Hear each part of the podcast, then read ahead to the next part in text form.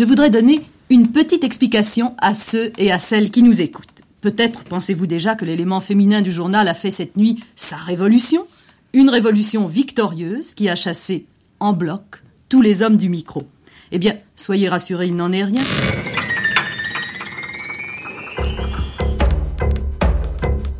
Grande traversée. Women's Power. Les nouveaux féminismes. Pour moi, le féminisme, c'est pouvoir aller ensemble vers des droits communs. C'est aussi apprendre à prendre soin des gens, prendre conscience de son corps, euh, être maîtresse de sa vie, de ses choix, de sa sexualité. Il y a des révolutions en fait qu'on mène tout le temps dans sa vie, il n'y a pas une révolution. Dès qu'on a attendu de moi que je fasse quelque chose qu'on attend traditionnellement d'une femme, je ne l'ai jamais fait.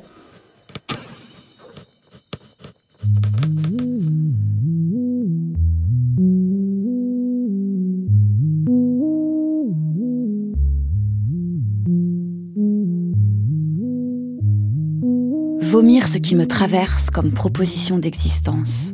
Rubrique amour, rubrique travail, rubrique loisir. Quand je les remets en cause, on m'enjoint de consulter. On me met sous notice. On me parle constamment de la vie. Je ne reconnais rien qui me tienne au corps dans leur définition de la vie. J'en conclus que je ne vis pas dans la vie. Je commence à comprendre que je suis exilée de mon sexe, exilé volontaire, en lutte armée, en résistance, contre celle que j'aurais dû être. La vraie vie que j'aurais dû mener, celle des ongles ronds et clairs, des cuisines équipées, des ventres tendus prêts à être vidés, des sexes moites juste ce qu'il faut, prêts à être écartés, des cuillères en bois qui sèchent soigneusement dans le bac à vaisselle, des cheveux lissés de silicone, des rires habiles et des regards charmants, des débuts de semaine overbookés, du souci de la laine et du fond de culotte, comment garder vos dessous bien blancs, des cordes vocales domptées à reculons depuis l'adolescence, repris un par un, les éclats de voix et les sautes de volume, quelle vulgarité. On dirait un bulldozer tu es si brutal, me dit-on. Exilé de ce désir, empalé en nous d'être acheté, qui va si bien avec ce vexé de ne pas être acheté. Je ne veux pas me joindre au troupeau. Je ne veux pas me perdre. Je ne veux pas m'oublier. Je ne veux pas être leur carpette. Je m'aime jeune fille. Je veux être une tombe surplombant la mer. Une vierge d'ébène en moi veille.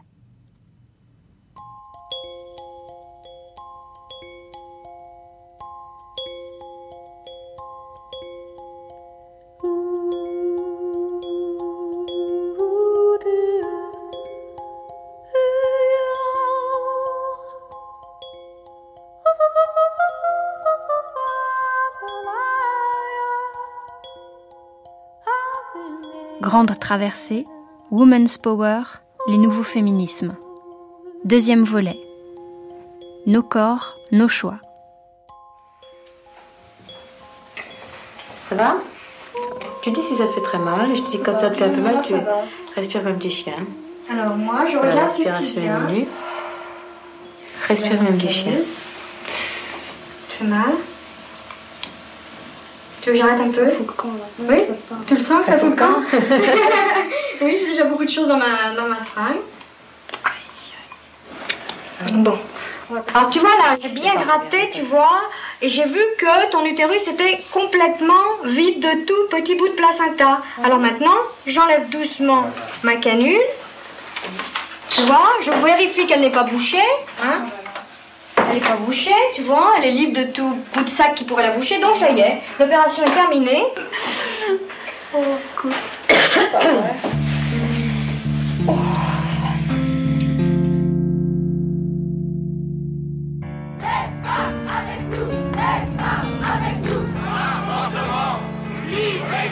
Manifeste des 343, paru le 5 avril 1971 dans le Nouvel Observateur.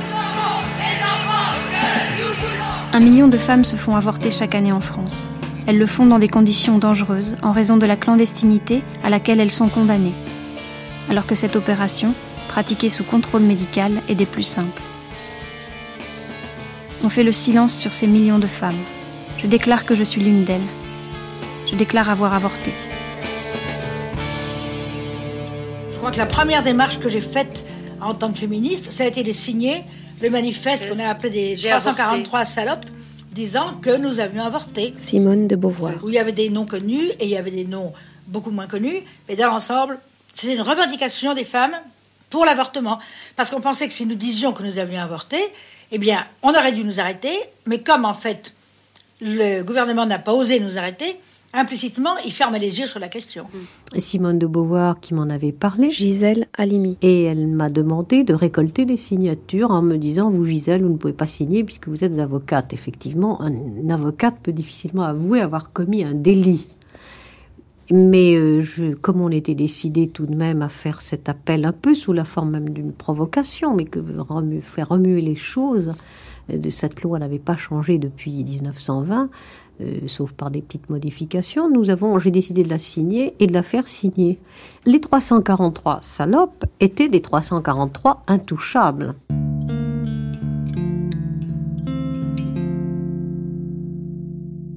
Avortement. Mot qui semble exprimer et limiter une fois pour toutes le combat féministe. Être féministe, c'est lutter pour l'avortement libre et gratuit. La complexité des émotions liées à la lutte pour l'avortement indique avec précision notre difficulté d'être, le mal que nous avons à nous persuader que cela vaut le coup de se battre pour nous. Notre ventre nous appartient.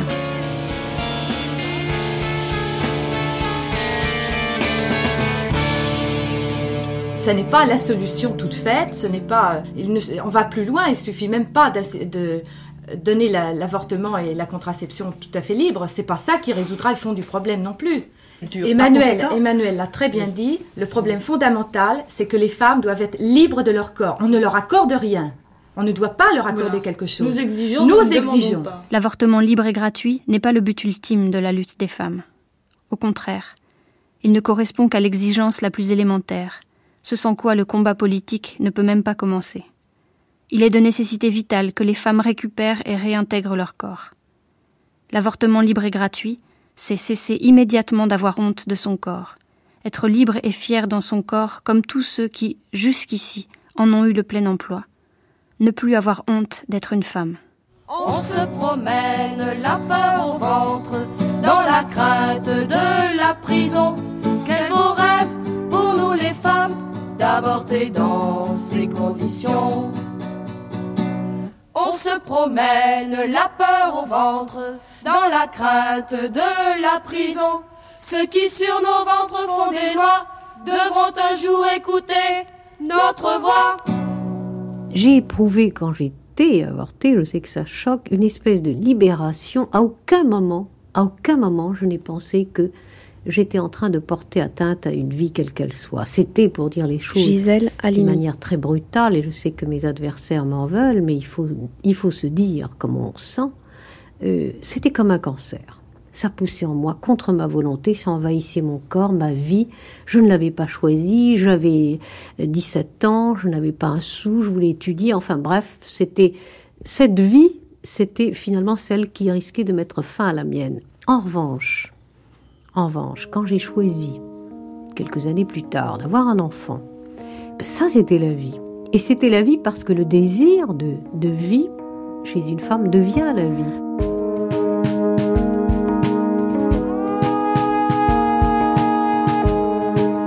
Si j'interviens aujourd'hui à cette tribune, Extrait du discours prononcé le 26 novembre 1974 à la tribune de l'Assemblée nationale par Simone Veil, ministre de la Santé. Pour proposer aux élus de la nation une profonde modification de la législation sur l'avortement, croyez bien que c'est avec un profond sentiment d'humilité devant la difficulté du problème, comme devant l'ampleur des résonances qu'il suscite au plus intime de chacun des Françaises et des Français, et en pleine conscience de la gravité des responsabilités que nous allons assumer ensemble.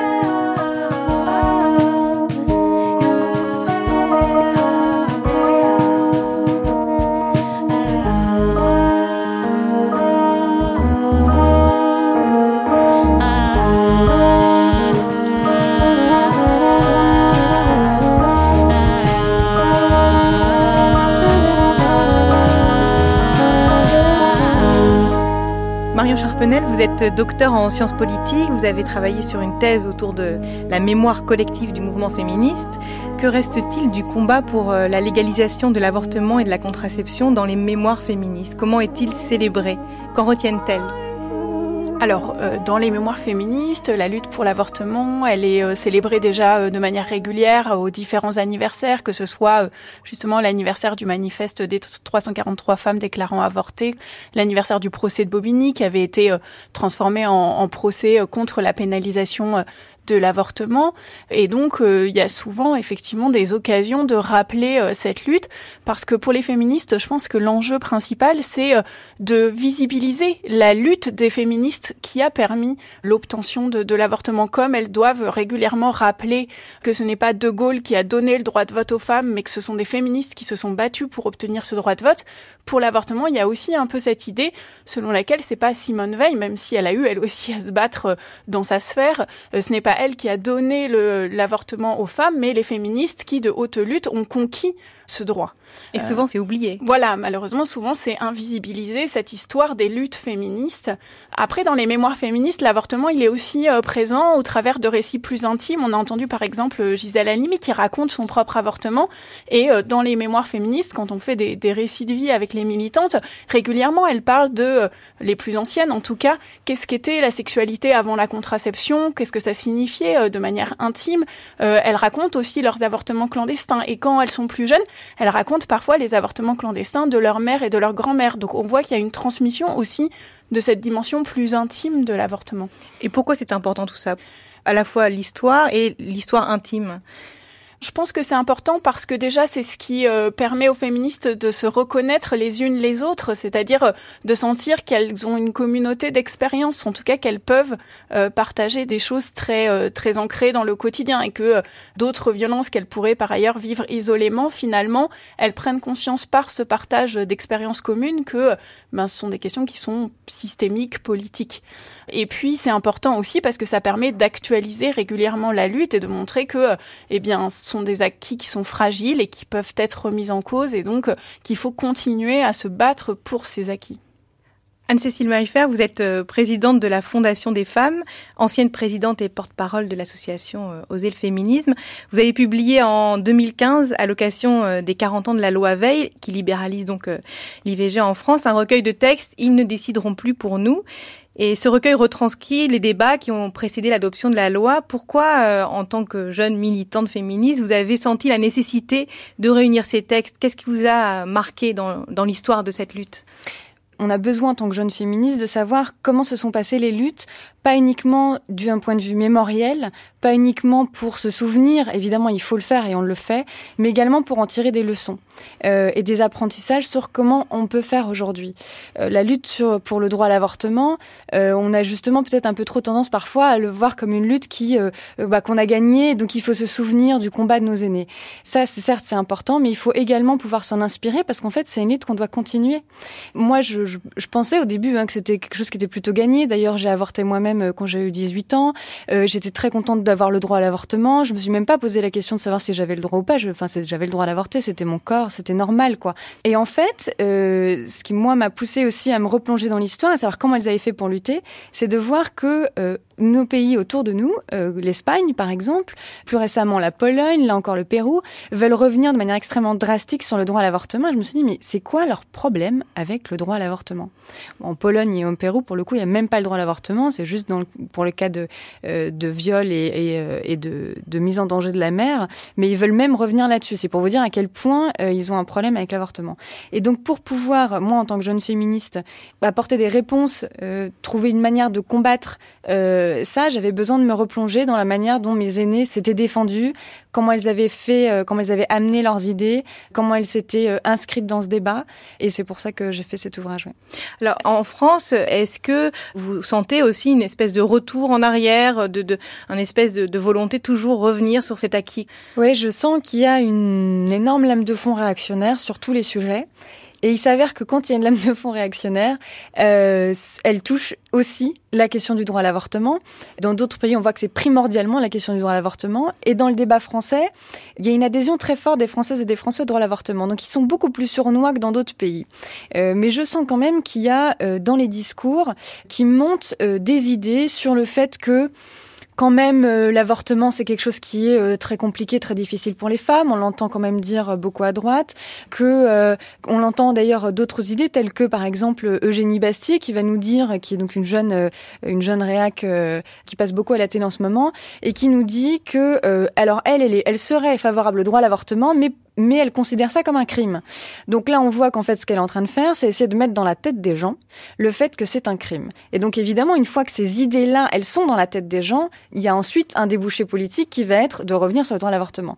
Donc, on voit qu'ils sont en train d'essayer de conquérir, de revenir, en fait, de grignoter sur euh, la bataille idéologique qui a quand même été globalement, euh, euh, quand même dans les grands, dans les dans les grandes lignes, mais globalement gagnée sur le sur le droit à l'avortement.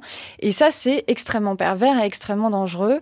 Du coup, euh, ce que ça révèle peut-être, c'est qu'après 40 euh, ans de lutte féministe, finalement, décider de ne pas avoir d'enfants du tout, ou décider de ne pas en avoir à tel moment, c'est encore compliqué. Et cette injonction à la maternité est toujours présente? L'injonction à la maternité, elle est euh, encore extrêmement présente, et elle prend d'ailleurs des formes qui sont nouvelles. C'est pour ça qu'on n'a pas, forcément du, c'est pas forcément facile de l'identifier, mais on va avoir, par exemple, là récemment, j'ai pu voir des blogs fleurir et des, des comptes Instagram avec des super mamans qui mettent en scène leur vie, euh, des mamans au foyer, euh, de manière hyper glam, euh, hyper chic, avec des super belles photos, et elles sont suivies par des centaines de milliers de femmes.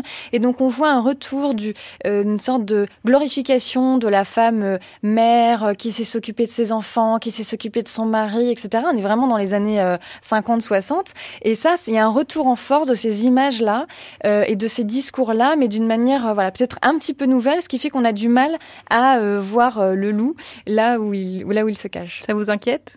Oui, c'est assez inquiétant parce que euh, euh, parce qu'en fait, euh, on a souvent trop tendance à penser que les choses sont, sont acquises et on aimerait penser, moi j'aimerais penser qu'il y a des choses qui sont acquises, c'est-à-dire bon, on, on, a on a bataillé, on a gagné, c'est bon, foutez-nous la paix.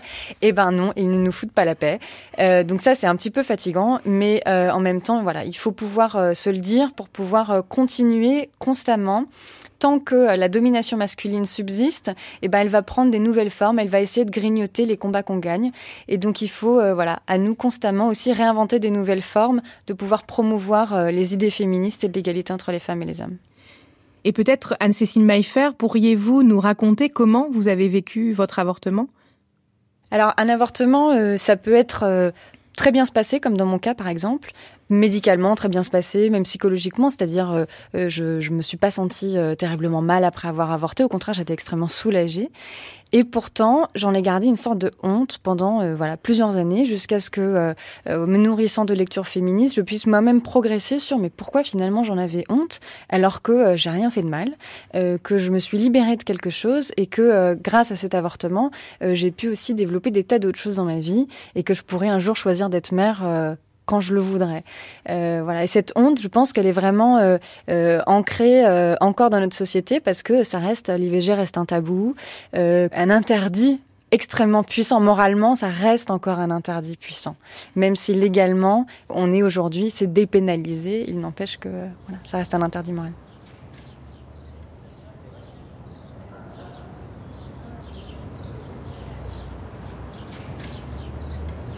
J'avais 19 ans, c'était au tout début des années 2000.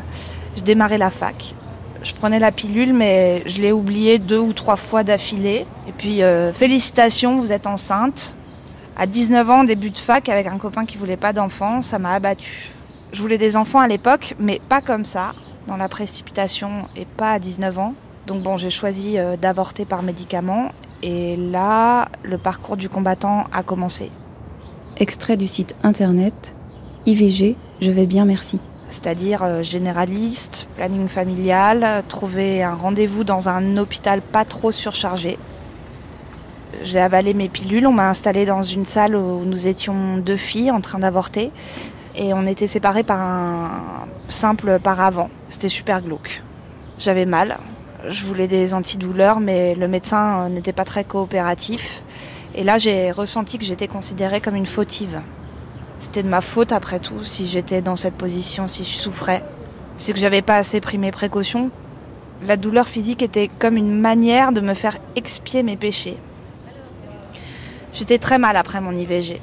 En fait, l'avortement est traité comme un sujet gravissime. On encense la vie, le fait de donner la vie. J'avais pas beaucoup songé à la question avant d'y être confrontée. En fait, le problème, c'est pas les radicaux, les pro-vie, mais tous les autres, ceux qui sont pour l'avortement, mais en définissent les frontières. Aujourd'hui, j'ai 30 ans et je veux plus avoir d'enfants. Peut-être que je changerai un jour d'avis. Bon, en attendant, je regrette toujours la norme visant à poser plus volontiers la question pourquoi tu ne veux pas d'enfants plutôt que pourquoi tu veux des enfants? Maria. J'ai pas vécu cette période comme difficile, ni même marquante. C'est comme ça. C'était un choix entre moi et moi. Le fœtus avait la taille de l'ongle de mon petit doigt. Il ne m'est pas venu à l'idée de culpabiliser. J'ai 25 ans, j'ai avorté il y a quelques mois et tout va bien. Bien sûr, j'en ai pas parlé à ma famille, je me suis même pas fait rembourser pour que tout soit anonyme. J'ai payé en cash et euh, j'ai brûlé l'ensemble des papiers. Parce qu'en 2011, il y a encore des familles où ça ne se fait pas. Solène. Et là, je voudrais particulièrement remercier l'échographiste de m'avoir montré l'embryon, des fois que ça m'aide, hein. les secrétaires qui m'ont donné un rendez-vous pour dans un mois après, et encore en insistant parce que sinon, d'après elle, je pouvais bien attendre la toute fin du délai légal, parce que c'est vrai, je n'étais plus à quelques semaines près. La gynécologue pour m'avoir dit que je devrais en parler au père parce qu'au moins il saurait qu'il n'est pas stérile. L'équipe qui m'a avorté en anesthésie locale. C'est bien, vraiment, de tout ressentir, de tout voir, de tout entendre. J'ai eu quand même le droit à un space-fond, alors que j'étais tordue de douleur sur un lit. On était fin 2010. L'avortement, c'est toujours un combat. T'as pas le droit de dire j'ai avorté.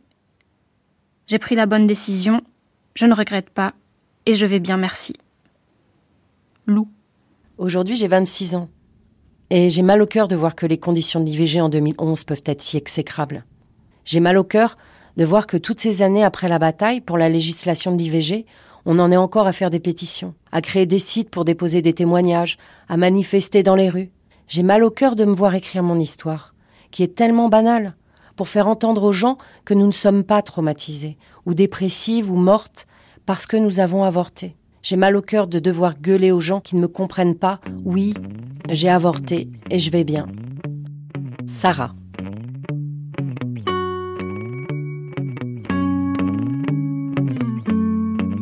Plus de 200 000 femmes avortent chaque année en France. Si cet acte, pratiqué sous contrôle médical, est des plus simples, le parcours des femmes qui avortent l'est de moins en moins. Avorter est notre droit. Avorter est notre décision qui doit être respectée. Nous ne sommes pas des idiotes ou des inconséquentes. Nous n'avons pas à nous sentir coupables, honteuses ou forcément malheureuses. Nous revendiquons le droit d'avorter la tête haute parce que défendre le droit à l'avortement ne doit pas se limiter à quémander des miettes de tolérance ou un allongement de la corde autour du piquet. Nous disons haut et fort que l'avortement est notre liberté et non un drame. Nous déclarons avoir avorté et n'avoir aucun regret.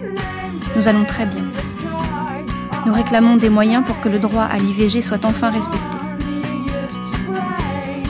Les filles des 343, avril 2011.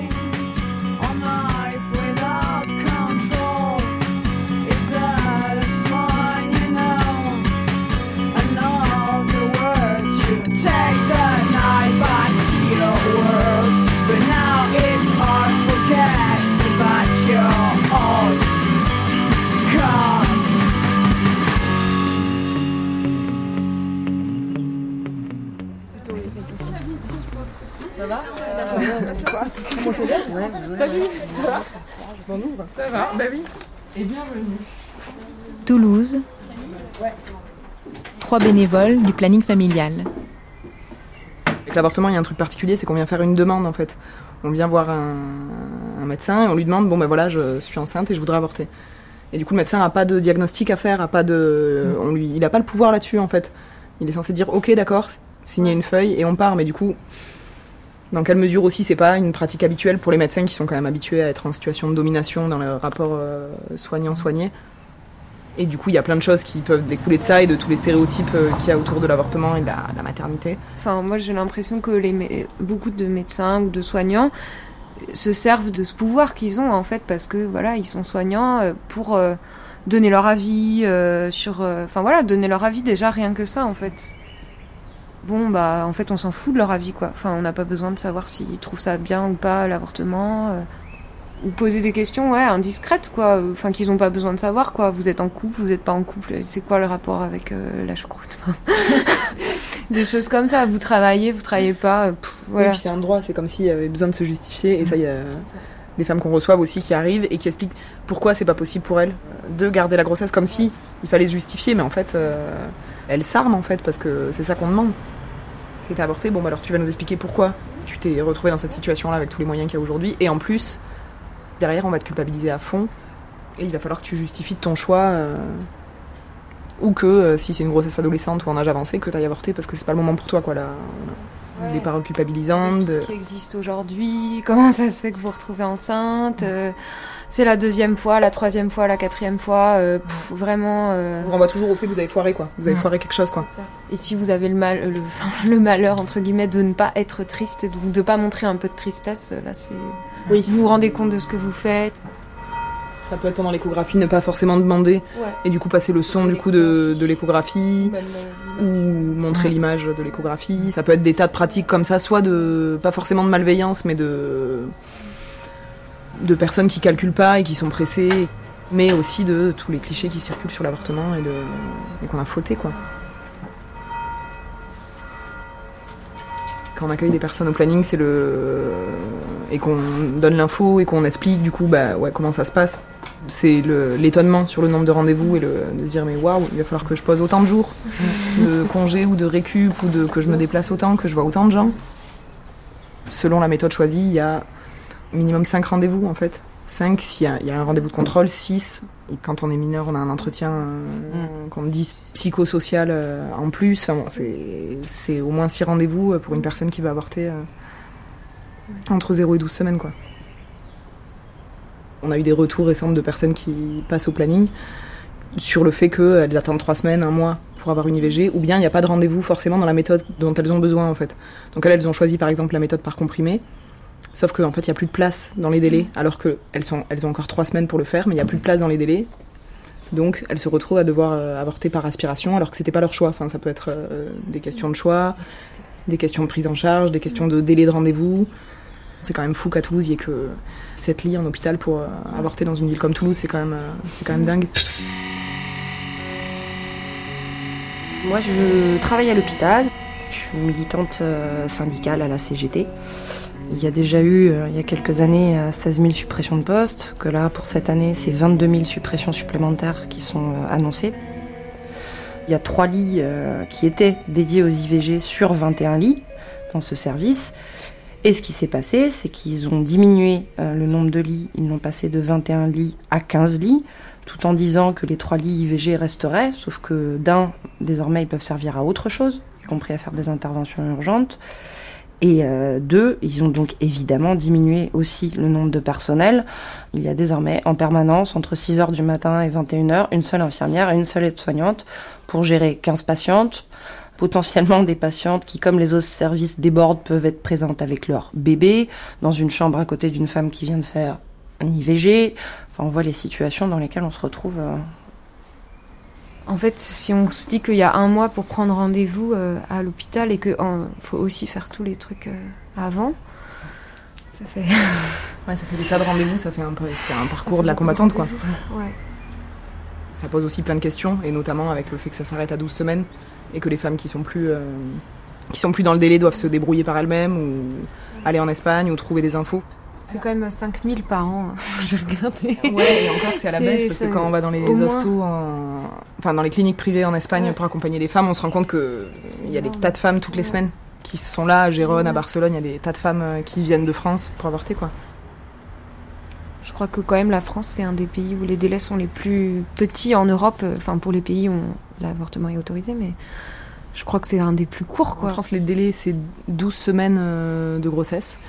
Et en Espagne, ça peut aller jusqu'à 22 semaines officiellement, mais c'est plus facile pour les femmes qui viennent de France d'avorter en Espagne parce qu'elles payent quoi.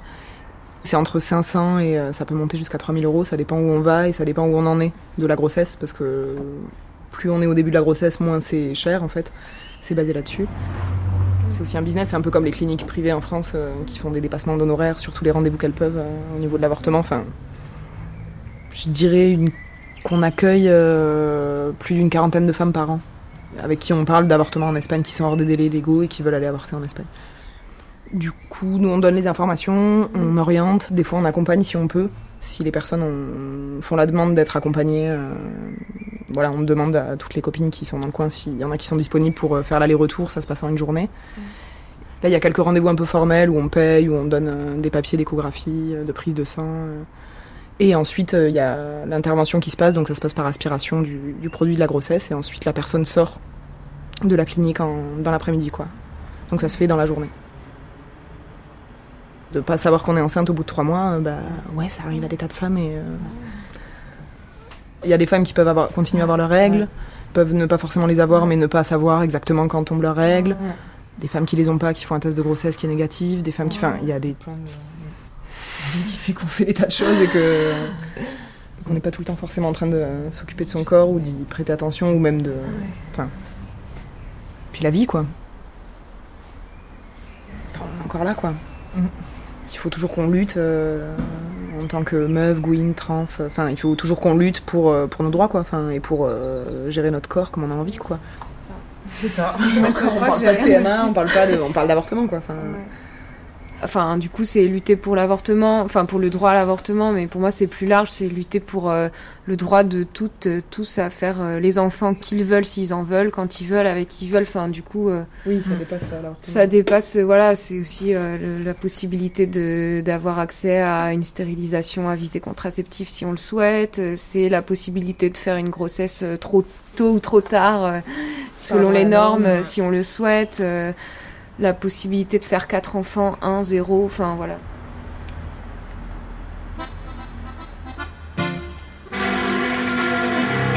Dans les cités, les bidonvilles, le pas bénit la pauvreté. Ça passe le temps, ça tient tranquille, ceux qui n'ont plus rien à becter. Et puis le très saint-père a dit, faut faire des gosses, même ce repos. Ils iront vite au paradis, de toute façon ici, il n'y a pas de boulot. Oh, dis monsieur, qu'est-ce qui se passerait si la Sainte Vierge, elle avortait? Sans le paradis, ce serait peut-être mieux. S'il te plaît, fais-moi rêver un peu. Partout on crève, mais c'est une chance. Et puis, faut bien se faire une raison. Au moins, ça limite les naissances. Sans cette d'année contraception. Bien sûr, les viols font une moyenne. Faut se résigner, surtout rien dire. Que naissent les gosses de la haine, pourvu qu'ils soient faits sans plaisir. Oh, dis monsieur, qu'est-ce qui se passerait si la Sainte Vierge, elle avortait? Sans le paradis, ce serait peut-être mieux. S'il te plaît, fais-moi rêver un peu. Grande traversée, Woman's Power, les nouveaux féminismes. Marie-Laure Brival, vous êtes gynécologue obstétricienne, vous êtes chef de service à la maternité des Lilas en Seine-Saint-Denis et vous êtes engagée dans la lutte pour le droit des femmes à l'IVG depuis de nombreuses années.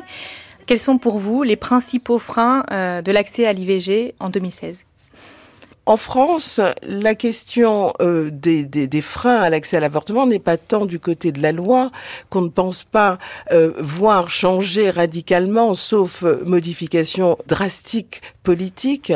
Donc, on est rassuré sur cette question. En fait, les freins euh, sont liés donc à la profession, sont liés à la structure même de la loi qui maintient la notion de clause de conscience, c'est-à-dire qui autorise un professionnel à ne pas accéder à une demande d'interruption de grossesse. Donc on est dans une situation paradoxale où une loi autorise mais n'oblige pas.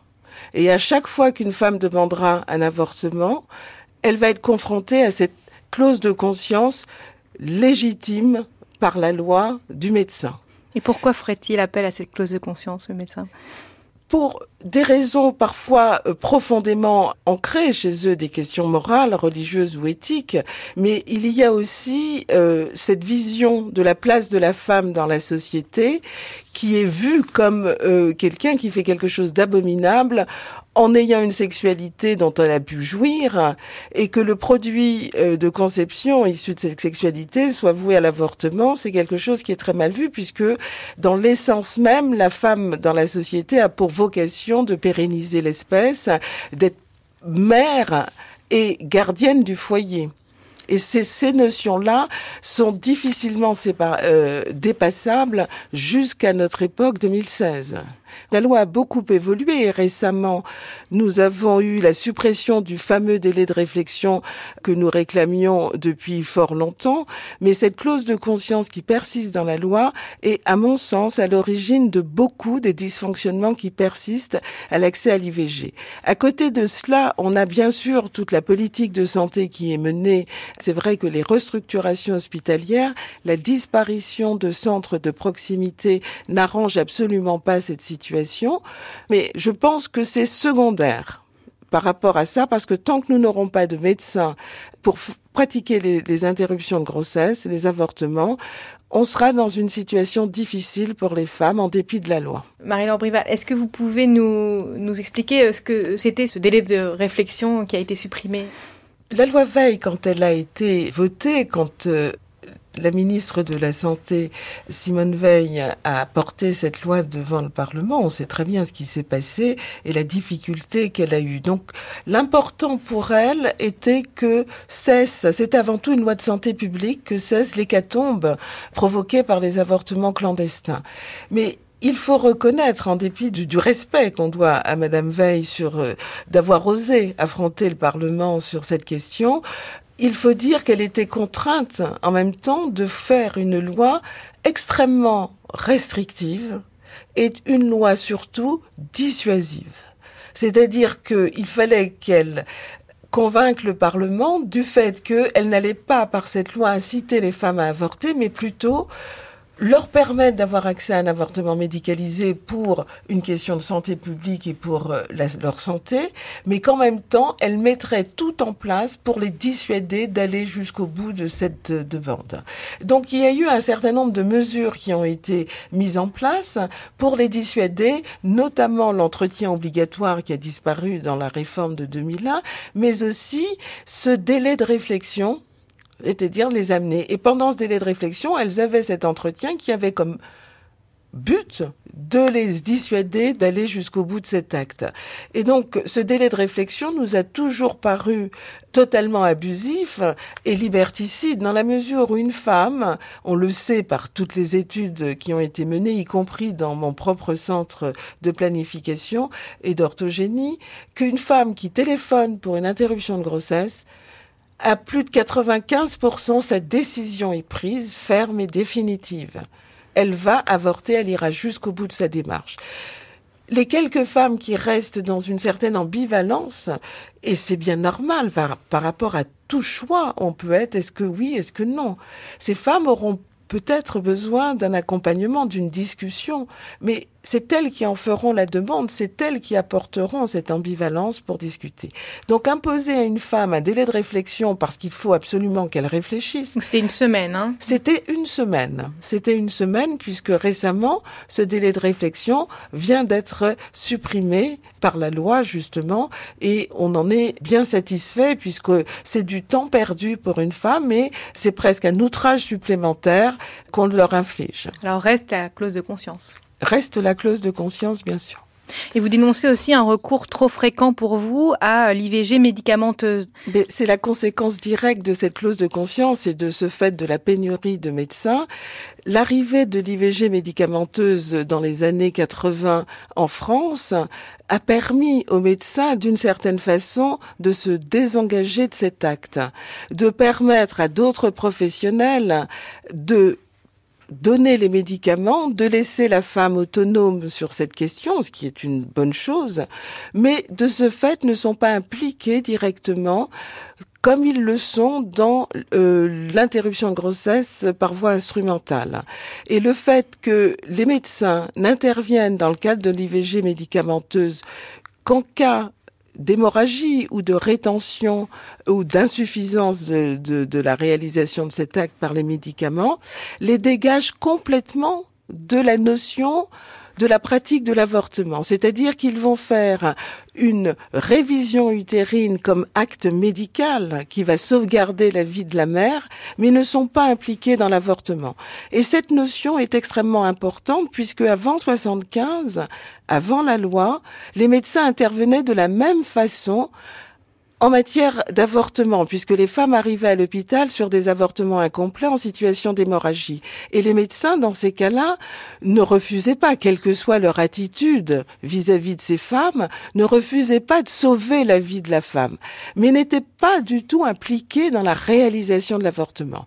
Et j'ai l'impression que l'IVG médicamenteuse, qui se développe de façon presque outrancière, je dirais, puisqu'elle elle atteint maintenant 55% des avortements et en quelques années, il y a une montée en charge, est sous-tendu par ces notions de clause de confiance, du désengagement des médecins, et que le fait d'intervenir pour faire une révision utérine pour hémorragie ou pour sauvegarder la, vie de la mère et ne pas être impliqué dans l'avortement, tout cela est dans la droite ligne. Et je crois que les pouvoirs publics devraient prendre conscience de cette notion. Alors certains me disent, ben de toute façon, l'essentiel, c'est que la femme puisse avoir son avortement.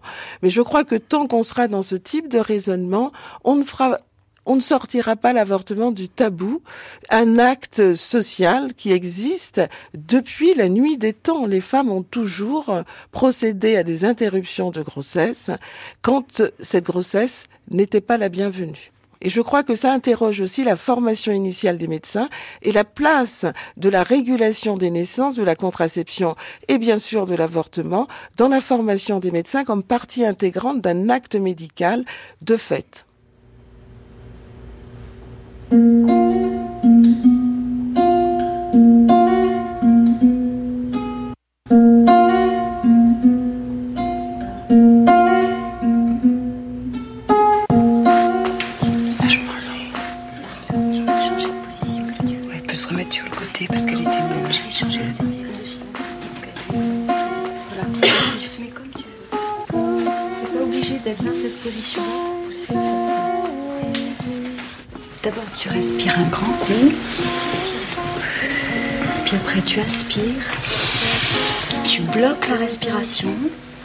Et il faut que tu te soulèves. Alors, elles vont t'aider à te soulever. Et toi, tu attrapes tes jambes, tes genoux. Et tu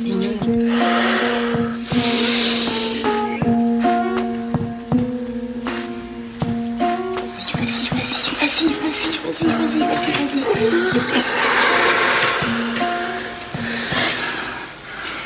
Encore une fois Attends. Oui, oui. Oui, pousse bien. Ça s'ouvre. Ça s'ouvre un peu. Allez, allez. Non, pas là, pas là, plus bas. Oui, plus, bas, plus bas, plus bas. Voilà. Ce qui arrive. Vas-y. Oui, oui, oui, oui. Encore le plus que tu peux, le plus que tu peux, parce que ça avance bien là. Vas-y, vas-y, vas-y, vas-y. Vas-y encore. Vas-y, vas-y, vas-y, vas-y. Vas-y. Ça y est. Ça y est, Marie-Laure, l'école est sortie. Ça y est. Le voilà. Regarde, le voilà.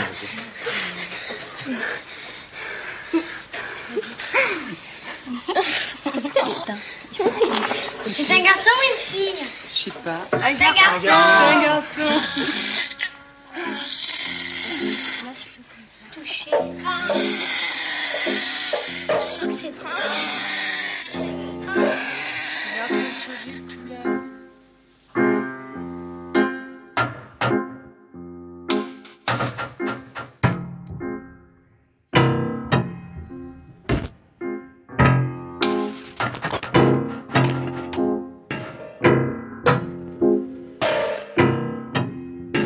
le mouvement féministe s'est principalement attaché à défendre le droit à l'avortement, depuis quelques années, de plus en plus de militantes souhaitent aussi faire de la maternité une réflexion féministe. Sur le blog Maternité féministe, des femmes s'interrogent entre mères sur la manière d'appliquer au quotidien et de façon concrète leurs convictions féministes. Elles y parlent de grossesse, d'accouchement, de jouets non genrés, de partage des tâches domestiques, d'école, de sexualité. Elles revendiquent le droit d'allaiter ou pas, d'avoir une activité professionnelle extérieure ou pas, de dormir avec leur bébé ou pas. d'être plus mère que compagne, d'être plus compagne que mère, être seule, être une famille, être épuisée, regretter, jubiler, savourer, tâtonner, avancer. Quels que soient les choix, elles affirment une chose est sûre, être mère n'empêche pas d'être féministe, et être féministe n'empêche pas d'être mère.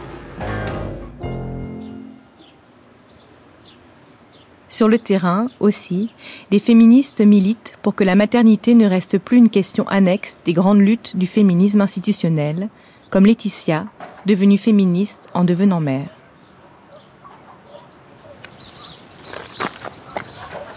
On est euh, dans un petit village de Cévennes, village de moyenne montagne, milieu rural isolé, avec une belle vue, euh, des terrasses de champs d'oignons.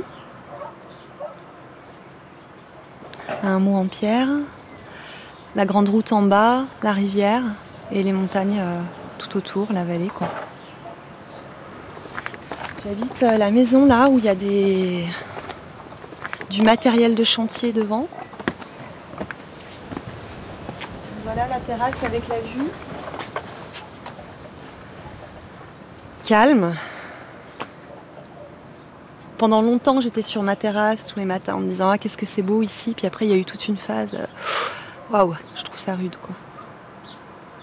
C'est devenu fade euh, aussi parce que c'est difficile de vivre ici, euh, économiquement, en termes d'emploi, féministement.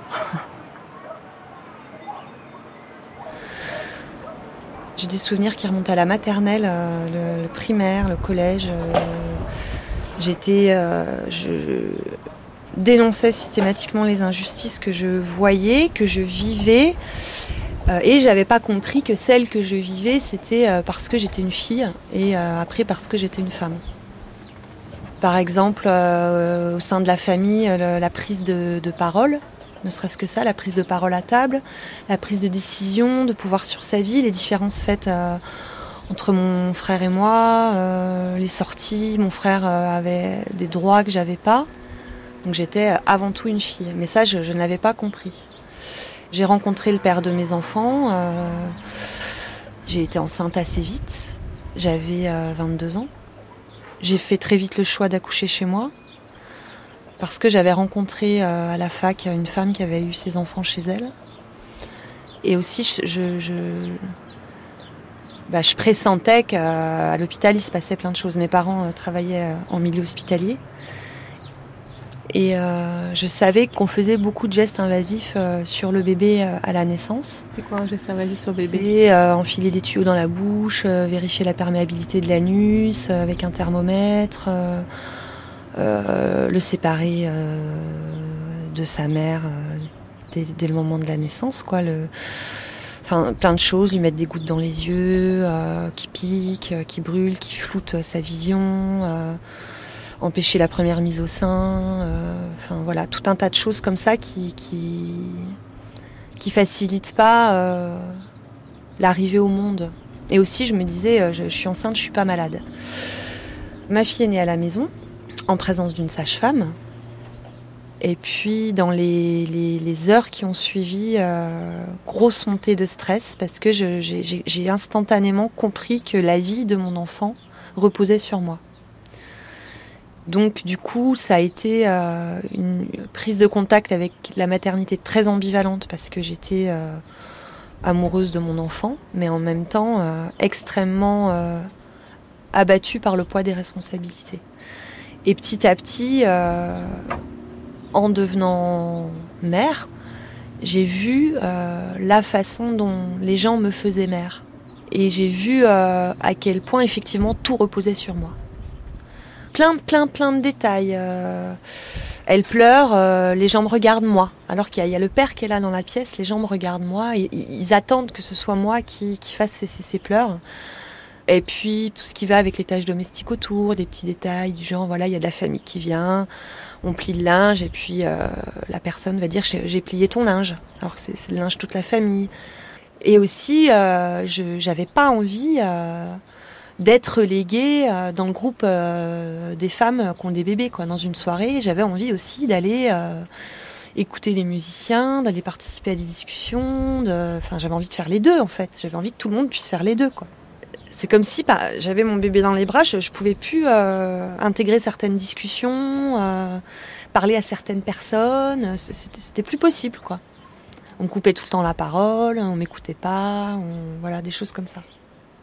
Et donc là, j'ai compris en fait euh, aussi euh, qu'en devenant mère, du jour au lendemain, j'étais devenue euh, inexistante et inintéressante en fait. Du coup, je, me suis dit, euh, mais en fait, les mères, elles sont euh, isolées, quoi. Elles sont toutes seules face à ça. Il n'y a pas de soutien moral. Quand euh, j'essayais d'en parler aux médecins, aux sages-femmes, j'ai pas d'écho de ça. Alors oui, on me répondait sur ton bébé il est en bonne santé, ton bébé il va bien, il est beau, ton allaitement il va bien, tout va bien en fait. Mais tout le reste, c'était inexistant. Et c'est là que j'ai commencé à me questionner autour de l'accompagnement euh, de la maternité. Donc après la naissance de mon deux- deuxième enfant, je me forme pour devenir doula, donc euh, accompagnante à la naissance. C'est-à-dire que je m'occupe du soutien émotionnel euh, des femmes enceintes et des couples qui attendent un enfant, mais aussi tout ce qui concerne la maîtrise de la fécondité, donc de l'accompagnement à l'IVG, également de l'accompagnement à la parentalité.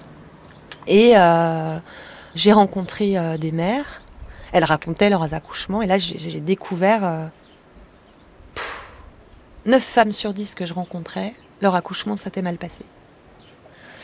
On se retrouve euh, entre femmes à raconter des récits, à entendre des récits, euh, mais, parfois complètement hallucinants. Je veux dire, des, femmes qui, parlent de leur accouchement euh, comme d'un viol. Donc là, moi, clairement, le, terme féminisme, il apparaît. Donc euh, je me dis, je vais, intégrer un mouvement féministe et euh, je vais faire cette formation au sein du planning familial.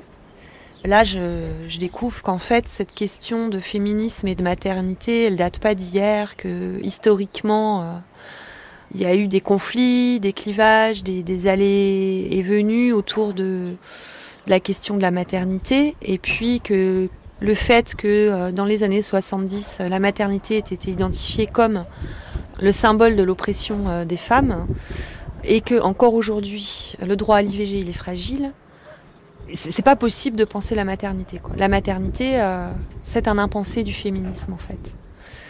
Et en fait, c'est un peu comme si la maîtrise de la fécondité, elle s'arrêtait au droit de choisir d'avoir un enfant ou pas, mais surtout à la possibilité d'avorter. Donc tout ce qui se passe après, ça n'existe pas. Une femme qui choisit de, poursuivre sa grossesse, ça n'est plus une question féministe. Et ça, ça va s'entremêler avec l'idée, la représentation so- sociale selon laquelle l'accouchement est dangereux, et avec aussi la pathologisation du corps féminin.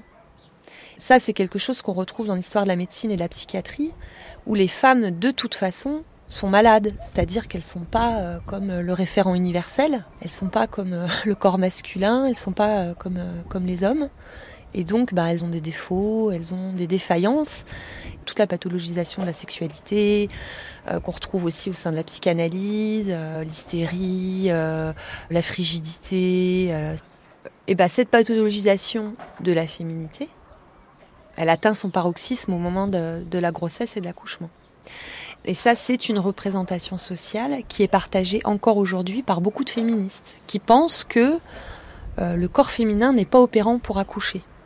Alors qu'il me semble que c'est l'hypermédicalisation qui fabrique cette inaptitude à l'enfantement.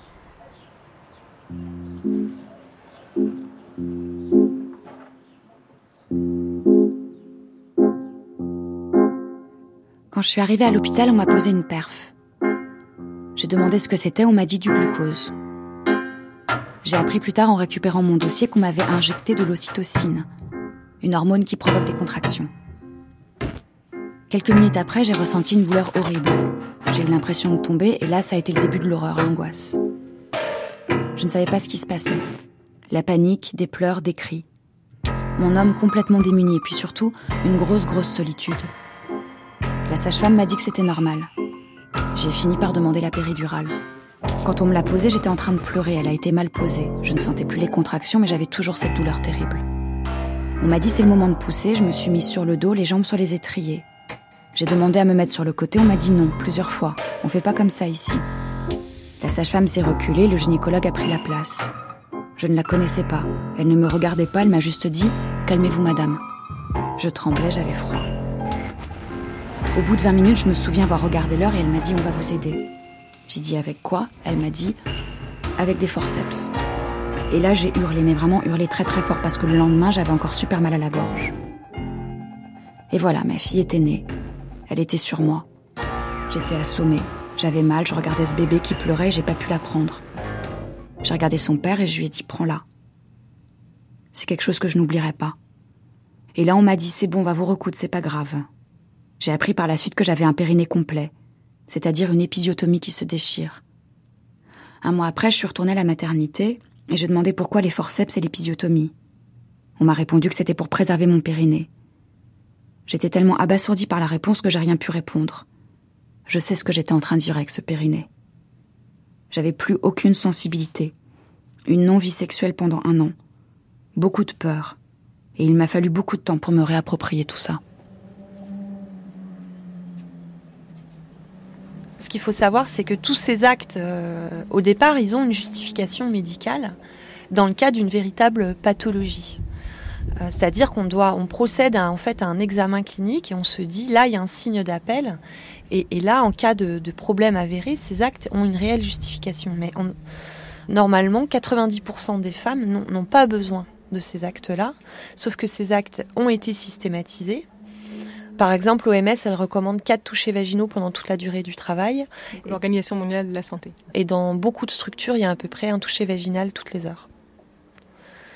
Chez certaines femmes, ça décentre en fait de ce qui est en train de se passer. C'est un petit peu comme si, euh, voilà, vous, vous, êtes en train euh, de faire l'amour, quoi, et euh, vous êtes dans l'ambiance, vous êtes dans votre intimité, et puis là, il y a quelqu'un qui arrive et qui dit attendez, on va d'abord prendre quelques données physiologiques on va vous faire un petit toucher euh, vaginal, on va vous mettre une petite perf. Euh, donc là, forcément, ça arrête le, processus qui est en train de se mettre en route. Ça empêche de se mettre dans sa bulle aussi.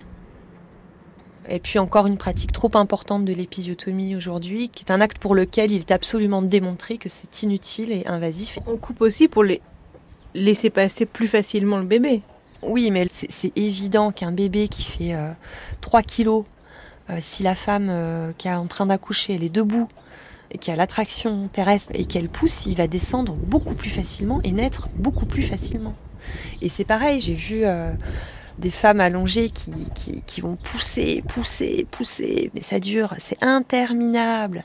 Et, et, ce bébé ne sort pas, et on prend les forceps, et c'est et, personne ne lui propose de se verticaliser ou de se mettre accroupi. Et parfois, on lui interdit de se mettre accroupi.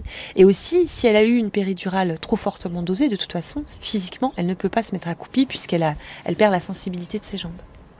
Et puis aussi, même fondamentalement, d'un point de vue éthique, d'un point de vue euh, philosophique, il s'agit euh, du corps des femmes, et c'est à elles de choisir dans quelle position elles souhaitent accoucher, c'est à elles de choisir ce qu'elles souhaitent ou pas. Il s'agit de leur corps, à elles.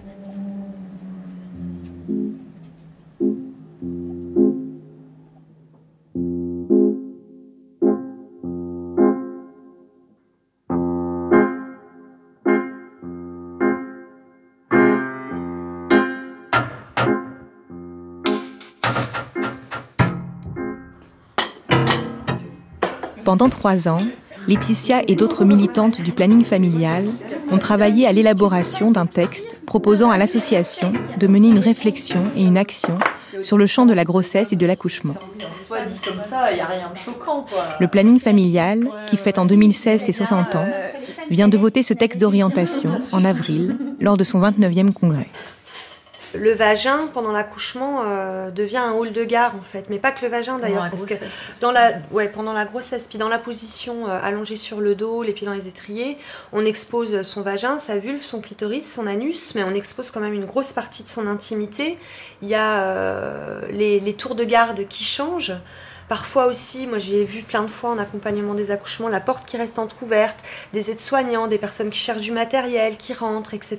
Et on est là, euh, le sexe à l'air, quoi. Et ça, ça, Ça, moi, je me souviens d'une phrase qui était dite par quelqu'un de ma famille qui travaillait en milieu hospitalier et qui disait tout le temps Ah oui, mais tu sais, nous, on a l'habitude de voir des sexes. On a l'habitude de euh, raser pour une opération. On a Ouais, mais euh, euh, la patiente, elle, elle, elle, elle, expose pas son sexe toute la journée à des inconnus, quoi. Déjà, rien que ça, c'est c'est pas en soi vraiment une violence, mais c'est de se dire, je, je... en dehors de, de ce moment-là, jamais on irait mettre un doigt dans le vagin d'une femme sans lui demander l'autorisation. Enfin, et si on le fait, c'est que on s'expose à de graves problèmes, quoi. Et pourquoi là, à ce moment-là, il y a des personnes qui ont tous les droits sur ce corps, sur ce sexe, sur... Déjà, ça c'est le premier point de départ, quoi. Ça veut dire que euh, la procréation, ça n'appartient pas aux femmes, en fait. Ça appartient à l'institution hospitalière et donc à l'État. Et ça vient heurter, euh, justement... Euh, la contradiction, elle est qu'il y a une représentation sociale hyper forte qui mm. est que les femmes sont faites pour faire des enfants. En fait, c'est la seule place qu'on leur réserve. On voit que c'est une représentation sociale encore hyper forte, encore bien intégrée, etc. Donc elles sont faites pour faire des enfants, mais elles en sont incapables. On se rend compte que dans ce, que cette seule place qu'on veut laisser aux femmes dans la société, qui est celle d'être mère et d'être attachée aux tâches domestiques, etc., on la donne aux femmes, enfin on les, on les y contraint, on les y pousse, mais attention, on est là derrière et on va, on va surveiller. C'est-à-dire que pour accoucher, vous avez besoin d'une institution médicale d'experts parce que vous n'êtes pas capable d'accoucher. Après, pour élever votre enfant, vous avez besoin d'une institution médicale d'experts, de pédiatres parce que vous n'êtes pas capable d'élever toute seule votre enfant, de savoir ce qui est bon pour lui, à quel moment donner une purée. Vous n'êtes pas capable de mener un allaitement correctement, de choisir le bon lait maternisé pour votre bébé. Et puis ensuite, ça, continue des experts euh, psychologues, psychiatres, des éducateurs, des institutions euh, d'éducation qui sont toujours là pour dire attention, quand une mère fait ça, c'est pas bien, c'est mal. Et donc, les mères, elles se retrouvent constamment le cul entre deux chaises, quoi, entre je suis faite pour être mère, mais j'en suis pas capable. Ce qui se passe au moment de l'accouchement, c'est que ça vient quelque part, c'est une forme de rite initiatique qui vient sceller dans le corps cette injonction paradoxale de à la fois tu es faite pour être mère et à la fois tu n'en es pas capable. Et alors comment on peut être autonome en tant que personne, en tant que femme, en tant que mère, et comment on peut rendre son enfant autonome quand on, part sur de telles bases alors du coup, euh, sur, euh, sur la question, il y a, un point précis du coup euh, d'illustration. C'est la poussée en fait. à la fin du moment de travail, quand le col est dilaté, on pousse. On pousse, on voit ça dans tous les films, c'est le truc marquant, pousser madame, pousser, Alain, sa gueule, tout ça, voilà. Et en fait, ça, c'est un truc assez énorme. J'ai réalisé, moi, en parlant avec plein de femmes. Et euh, euh, il existe un truc qui s'appelle la poussée involontaire. Le, fait de pousser, c'est physiologique. À un moment donné, la tête du bébé descend et, les, réflexes, de la même façon qu'on va aux toilettes. Euh, à la selle et du coup à un moment on a envie de pousser son bébé dehors et voilà pour l'avoir vécu de façon involontaire c'est un moment quand même assez extraordinaire en fait on sent euh, à l'intérieur de soi une force. Je, crois que dans ma vie, j'ai jamais ressenti une telle force, une telle puissance dans mon corps, en fait. Et voilà. Et en fait, il y a plein de femmes qui vivent pas ça, parce que qu'elles soient ou non sous péridurale, parce que la péridurale peut faire qu'on on ne ressente pas les choses, mais sous péridurale ou, pas, en fait, tout le monde est convaincu que la femme ne, ne poussera pas par elle-même. En fait, on pense que il faut regarder à l'intérieur du vagin, il faut regarder le monito, il faut toucher pour dire à la femme quand est-ce qu'elle doit pousser en fait. C'est vraiment l'illustration de cette histoire de puissance qu'on a, mais on fait en sorte qu'on ne le sache pas, qu'on ne le connaisse pas, qu'on ne l'expérimente pas. Les femmes, après, elles ne font pas le lien en fait entre les actes et elles vont raconter j'ai pas su pousser, où euh, j'arrivais pas à sortir mon bébé, on a dû me faire une césarienne, ou euh, ah bah mon bébé il était en détresse fétale et euh, du coup il y a eu ci, il y a eu ça, et elles ne voient pas que bah elles ont pas su pousser parce qu'on n'a pas attendu le réflexe de pousser volontaire, elles ont elles ont une césarienne parce que il y a eu une détresse fétale parce qu'il y a eu trop d'injections de syntocinon et, et etc. Et il n'y a pas de lien entre puisque il n'y a pas de connaissances en fait euh, euh, qui, sont véhiculées de femme à femme autour de la physiologie, autour des conséquences des actes médicaux, etc. Et du coup, les femmes, elles s'attribuent à elles-mêmes cette incapacité à accoucher.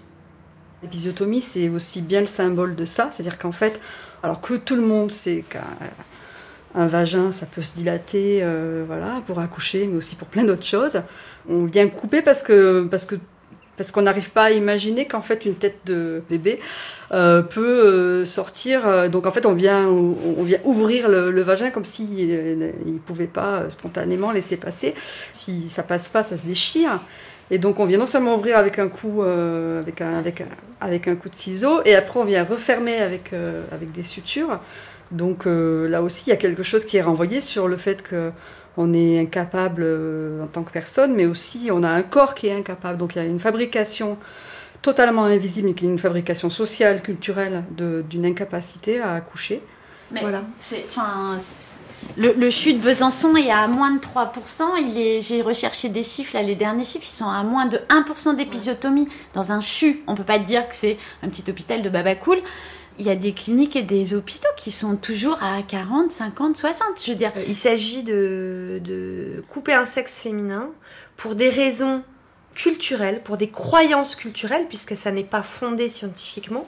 Et ça, clairement, quand on regarde euh, socialement toute la portée de cet acte, c'est vraiment euh, une mutilation euh, euh, génitale féminine, quoi tous les féministes disent que c'est normal le droit à disposer de son corps et les, lois euh, sur la santé qui disent qu'on ne peut pas poser un acte sans le consentement et tout ça, ça, ça pose question à personne. C'est vraiment quand on appuie sur euh, grossesse et accouchement que là, d'un coup, ça, ça s'agite, euh, ça se questionne, ou alors les actes ne se questionnent pas parce que de toute façon, la médecine, c'est ce qui est bon pour toi quoi quand t'accouches. Donc, un des trucs qui a été important pour nous, c'est que ce soit nommé en tant que tel, quoi le moment de la grossesse et de l'accouchement comme un champ euh, dont le planning doit s'emparer en fait.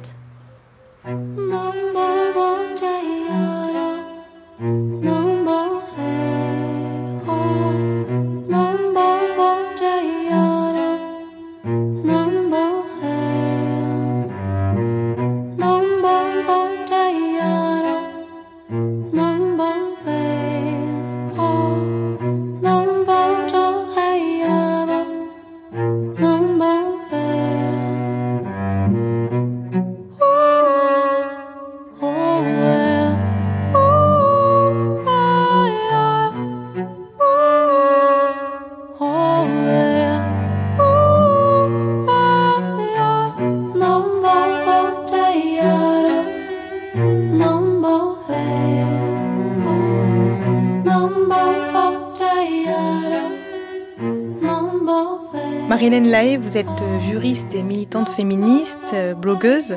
Euh, depuis 2013, vous tenez un, blog très suivi qui s'appelle Marie Accouchela, dans lequel vous dénoncez, vous aussi, les violences obstétricales lors de la grossesse et de l'accouchement, mais aussi tout au long de la vie. Comment votre combat a été perçu, est-il perçu dans le milieu féministe? Quelles ont été les réactions du mouvement féministe autour de ces questions-là? Donc d'abord, j'ai lancé mon blog suite à une recherche personnelle euh, sur ce que les féministes avaient dit sur l'accouchement et sur la naissance. Et je me suis rendu compte qu'elles n'avaient à peu près rien dit. Donc il y a eu beaucoup de combats par rapport à l'IVG, par rapport à la contraception, par rapport euh, à la place des mères dans la société, par rapport à euh, la discrimination en tant que femme, en tant que mère. Mais ce moment très précis de, la vie d'une femme sur la grossesse n'était à peu près pas questionné. Donc, excusez-moi de me voir n'a pas accouché. Elle n'en parle que très peu dans le deuxième sexe. Et par la suite, tout le combat s'est focalisé d'abord sur l'IVG, la contraception, puis sur, euh, sur toute la, la, période plutôt queer, questionnement du, du genre, etc.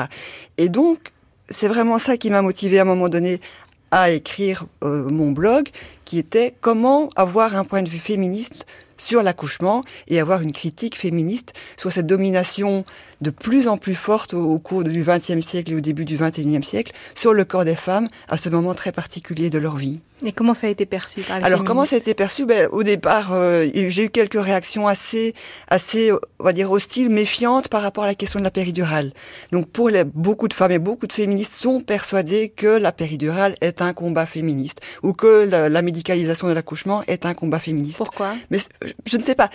Je ne sais pas d'où vient cette idée-là, mais en tout cas c'est faux. C'est historiquement complètement faux. Donc c'est la médicalisation de l'accouchement, c'est un processus politique qui a été mis en place dès le XVIIIe siècle, qui s'est aggravé quelque part pendant tout le XXe siècle et qui arrive maintenant à un aboutissement de, de telle sorte qu'il n'y a quasiment plus aucune femme qui peut accoucher en dehors de la médicalisation. Et la péridurale n'a pas été un combat féministe non plus. C'est arrivé très vite dans les années 70, c'est accepté par tout le monde sans qu'il y ait euh, vraiment de questionnement. Donc voilà, ça, s'est imposé à, peu près toutes les femmes. Et, donc cette, question féministe se pose plus maintenant par rapport au principe du, consentement, par rapport au fait que les femmes veulent, se réapproprier, on l'a très bien entendu dans le reportage, ce moment très particulier, cette puissance qu'elles ont au moment de l'accouchement, et elles ne veulent plus être contraintes à, à devoir subir euh, des positions, des mutilations, des instrumentations, des injections qui sont pour la plupart inutiles. Il y a quelque chose chez les féministes du XXe siècle ou chez les femmes en général qui est une idée diffuse que la médecine va les libérer de leur corps. Et donc, quelque part, la médecine, c'est bien. Hein, puisque bah, on peut on peut avorter de façon très très sécurisée. On a la contraception médicamenteuse qui, qui est là aussi, et puis on peut même changer de sexe grâce à la médecine. Donc il y a un petit peu cette idée là que la médecine est chouette avec les femmes. Mais il y a beaucoup de bonnes choses, mais il y a aussi toute une domination sur le corps des femmes exercée par cette médecine. Et donc c'est ça aussi qu'il faut pouvoir pointer et pouvoir critiquer et questionner. Lucille Ruot, vous êtes doctorante en, sociologie politique. Vous faites partie euh, d'un groupe de travail de jeunes chercheuses intitulé Genre, normes procréatives et parentalité. Quel rapport les féministes ont-elles entretenu avec la maternité au fil de l'histoire et au fil de, leur lutte? Pour le dire très vite, le féminisme du début du XXe siècle se structure euh, autour de euh, l'égalité formelle, donc pour la conquête de droits, droit à l'instruction, droit à l'accès au monde professionnel, etc. Et parmi les priorités qu'elles identifient, il y a la maternité et la maternité qu'elles défendent vraiment comme une fonction sociale. Donc il y a une certaine valorisation de la maternité. Puis c'est aussi une entrée stratégique. Il s'agit de s'appuyer sur la maternité pour obtenir justement des droits, comme le droit de, le vote. droit de vote, voilà, les, les droits civiques. Donc en fait, elle réaffirme le rôle et le statut euh, de mère et euh, il y a ce discours euh, dominant vraiment sur la, fonction sociale hein, de, la maternité. Je renvoie aux travaux de, l'historienne Anne Kova euh, pour ces idées. Alors, les féministes, euh, donc on dit de la deuxième vague, les féministes des années 70, ne mettent pas en avant la maternité de la sorte. Bien au contraire. Alors, bien au contraire, c'est un peu plus compliqué que ça. Donc, elles ont un rapport plutôt conflictuel à la maternité, c'est-à-dire qu'elle est avant tout vue comme une aliénation, une aliénation dont on cherche à venir à bout précisément en améliorant l'accès à la contraception et en légalisant euh, donc euh, l'avortement. Donc, oui, elle se focalise sur le refus de la maternité qui était la priorité dans ces années-là. Et puis d'ailleurs, on cite souvent le titre d'un livre qui est paru en 1975, euh, qui est issu du collectif Les Chimères, qui est issu du MLF, du Mouvement de Libération des Femmes, et qui s'appelait Maternité esclave. Et ce titre, il résume très bien la manière dont était d'abord perçue la maternité, c'est-à-dire comme un lieu d'oppression, d'exploitation de la force de travail des femmes. Et c'est ainsi que la maternité a d'abord été parlée. Mais euh, il y a aussi euh, certains discours, alors minoritaires et qui, euh, à cette époque-là, émanent plutôt du courant différentialiste. Donc, ce qui fait plutôt appel à des, à des arguments de nature pour exalter le corps maternel. Donc voilà, ces discours-là, ils émergent plutôt dans la seconde moitié euh, des années 70. Et donc, euh, c'est ce que montrent euh, très bien euh, deux sociologues québécoises qui s'appellent Francine Descaries et, et Christine Corbeil. Elles montrent que entre ces deux versions, ces deux extrêmes, présentation de la maternité, donc soit la, la maternité dénigrée, ou alors de l'autre l'éloge de la maternité, c'est très difficile de faire une place à une réflexion tout simplement sur la maternité telle qu'elle est vécue, la maternité volontaire, ce qu'elle signifie dans la vie des femmes, l'expérience concrète que ça signifie.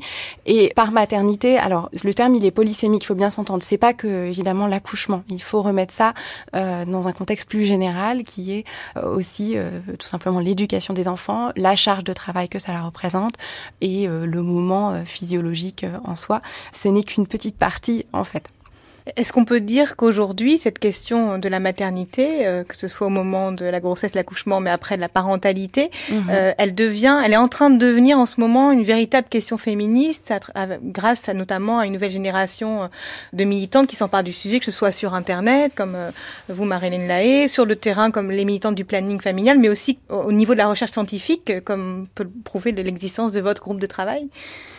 Oui, effectivement. Alors c'est difficile hein, de, de, se prononcer à chaud, mais euh, il semble qu'il y ait un regain d'intérêt pour ces problématiques. Et d'ailleurs, à toute petite échelle de notre groupe euh, de, de, travail, de jeunes chercheuses, on a observé qu'à chaque fois qu'on faisait des séances, qu'on organisait des séances sur euh, l'accouchement, euh, la grossesse, bah, il y avait foule. Alors au début, on s'est un peu vexant en disant mais non, l'avortement c'est très intéressant aussi. Pourquoi on n'a pas tout ce monde-là? Bon, et en fait, c'est significatif. Ça veut aussi dire qu'il y a un gros manque et qu'on manque d'outils. En tout cas, du côté des sociologues, on manque vraiment d'outils pour analyser ce qu'est la maternité, qui est une expérience commune à beaucoup de femmes.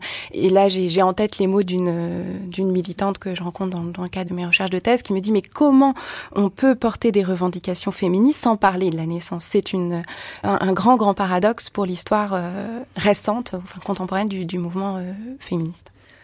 Marilyn Lai, dans votre blog Marie accouche là, au-delà de l'accouchement euh, et de la grossesse, vous avez aussi mis en avant des violences obstétricales tout au long de la vie. Quelles sont-elles pour vous? Alors, ben, il y a plusieurs choses. Bon, il y, a eu toute la polémique sur les touchés vaginaux sur patientes endormies, donc qui était euh, justement cette, façon d'utiliser le corps des femmes pour permettre à des internes de s'entraîner sans leur demander leur consentement. Donc, il y a eu euh, pas mal de, de, choses qui sont faites et bientôt il y aura un rapport de l'IGAS qui va qui va faire le point sur cette question-là. Et alors, de façon plus globale, c'est quelque chose qui moi m'interpelle, c'est euh, comment peut-on imposer des examens gynécologiques dès l'adolescence? Donc je me retrouve encore, enfin encore récemment, j'ai discuté avec une jeune femme, enfin une adolescente, qui me dit, moi, ma première consultation gynécologique, c'était à 13 ans. On m'a envoyé dans un planning familial et hop, moi j'étais, enfin, elle raconte qu'elle était vierge et que et qu'elle s'est retrouvée euh, les jambes écartées avec un médecin qui euh, lui examinait l'intérieur du corps, comme ça, de façon très traumatisante. Pourquoi elle ne sait pas Et donc déjà rien que ça, il y a, y a une, un mécanisme de domination. On part du principe, du postulat que les femmes, c'est une sorte de corps euh, plus ou moins malade qu'il faut surveiller dès l'adolescence, au cas où on ne sait jamais. Et, et, donc il y a quand même quelque chose à, à questionner sur cette violence imposée aux, aux jeunes filles pour rien, ou alors parce qu'elles veulent la contraception. Donc c'est le passage obligé de euh, je veux une contraception, donc je vais chez le gynécologue, donc il m'impose un examen euh, gynécologique qui ne sert à rien, mais on le fait quand même.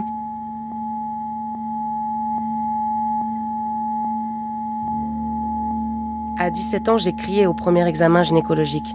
Elle m'a engueulé, mais enfin, vous avez déjà vu plus gros.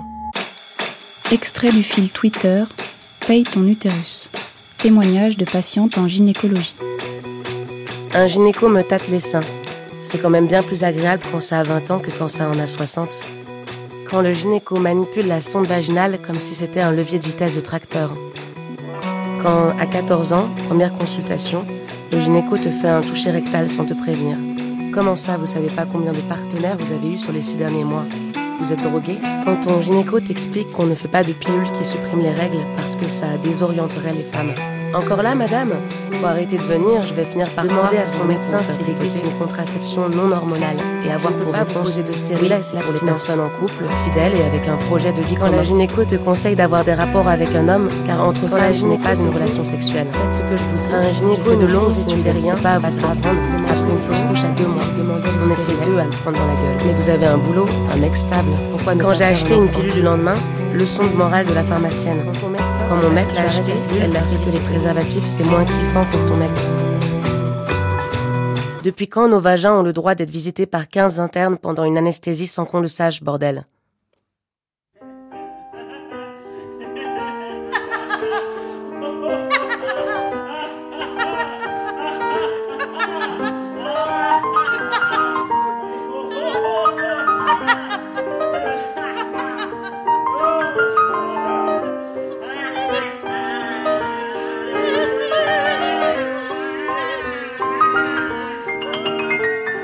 Traversée, Women's Power, les nouveaux féminismes. Lucille Ruot, ces réflexions autour du corps et, du rapport au médical existent depuis longtemps? Déjà dans les années 70, ces réflexions avaient lieu. Actuellement, vous êtes en train de préparer une thèse sur les mobilisations de femmes qui ont pratiqué des avortements avant et après la loi Veille et les pratiques de, des gynécologies alternatives dans ces années 70-80. Ces revendications-là aussi, une histoire? Ma thèse porte sur des groupes MLAC, euh, donc le MLAC, le Mouvement pour la liberté de l'avortement et de la contraception, et donc des groupes MLAC euh, euh, assez particuliers. Ce sont des, groupes qui ont continué à pratiquer des avortements entre femmes non médecins et parfois jusqu'en 84 dans plusieurs villes, à Lille, à Paris, à Lyon, à Aix-en-Provence. Et elles ont continué pour diverses raisons. D'une part parce que la loi ne leur convenait pas, qu'elle euh, elle posait euh, plusieurs limites sur lesquelles je ne peux pas revenir, mais il y a notamment la question du délai pour avorter, la question du prix, la difficulté d'accès pour les femmes immigrées, pour les mineurs, etc. Mais aussi, elle développait tout un argumentaire autour de l'idée de ne pas redonner aux médecins euh, cette pratique, en tout cas pour leur part, euh, c'est-à-dire qu'elle soutenait l'intégration de l'avortement dans les hôpitaux et de passer le relais aux médecins d'une bonne manière, mais elle voulait maintenir le choix de pouvoir avorter euh, entre femmes, en collectif et à domicile. Et puis c'était aussi ne pas abandonner ce qu'elles avaient découvert là. Qu'est-ce qu'elles avaient découvert? Pas seulement un acte abortif, une technique pure, loin de là, c'était aussi une maîtrise d'actes euh, autour du corps, une réappropriation, hein, c'était vraiment le mot qu'elles utilisaient majoritairement, la, réappropriation du corps par ces actes, euh, la circulation de la parole autour de l'avortement qui permettait vraiment de déculpabiliser. Et puis c'était aussi euh, dire on, on s'est formé entre femmes pour faire les avortements parce qu'aucun médecin dans notre ville n'a voulu militer avec nous. On a fait ça pendant deux ans, on le fait très bien. Des médecins disent même qu'on le fait mieux qu'eux.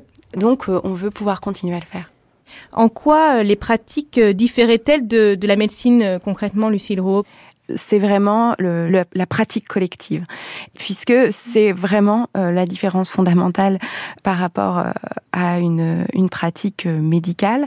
Quand on dit pratique collective, c'est aussi que la femme qui avorte participe, en tout cas si elle le souhaite, au maximum à l'acte. Avec cette idée, alors il faut bien avoir en tête que donc elle n'avait pas de méthode d'anesthésie ni locale ni générale.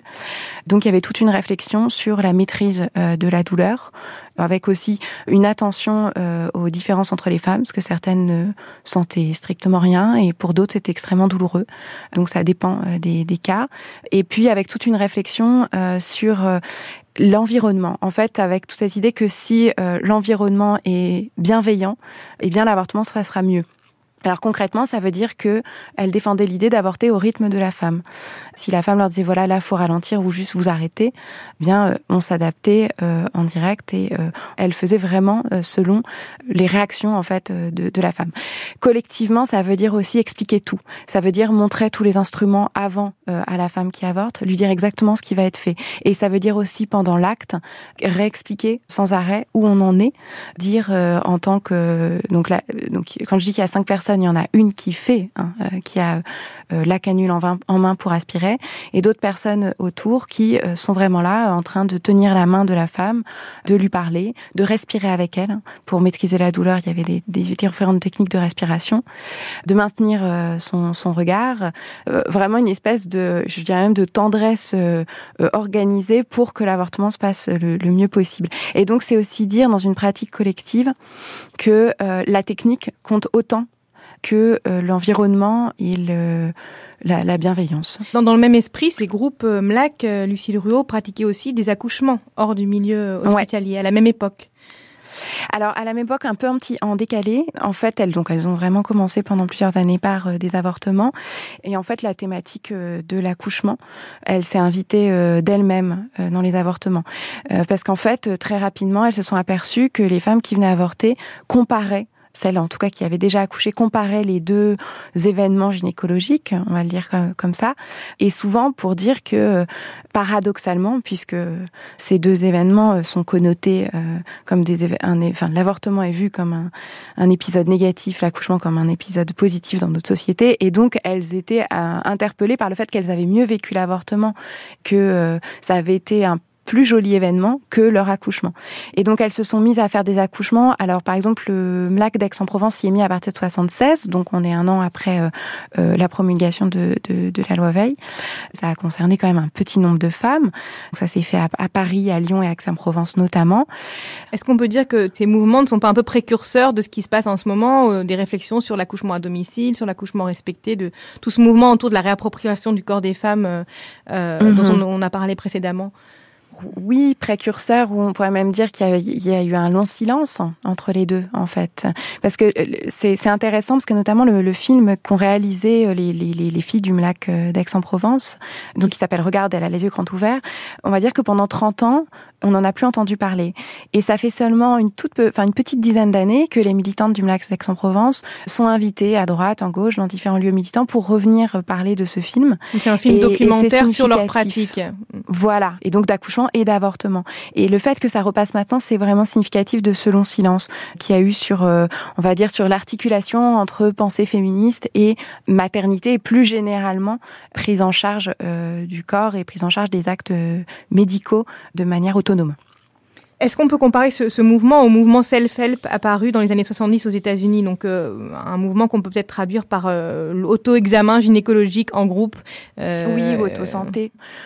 C'est un même courant d'idées. Hein. C'est un courant d'idées qui en effet arrive des États-Unis et qui euh, est euh, adapté euh, en France dans les années 70, mais est très peu adapté en fait et qui a du mal à prendre hein, par rapport aux pays voisins, que soit l'Allemagne, l'Italie ou la Suisse. les féministes en France ont, se sont peu appropriés tout ce courant d'idées sur une prise d'autonomie dans, les actes de soins. C'est difficile euh, de dire pourquoi, mais en tout cas, il me semble qu'il y a vraiment une moindre défiance des différents courants féministes en France vis-à-vis de la médecine. Et donc, c'est d'autant plus intéressant pour comprendre ce long silence euh, dont je viens de parler.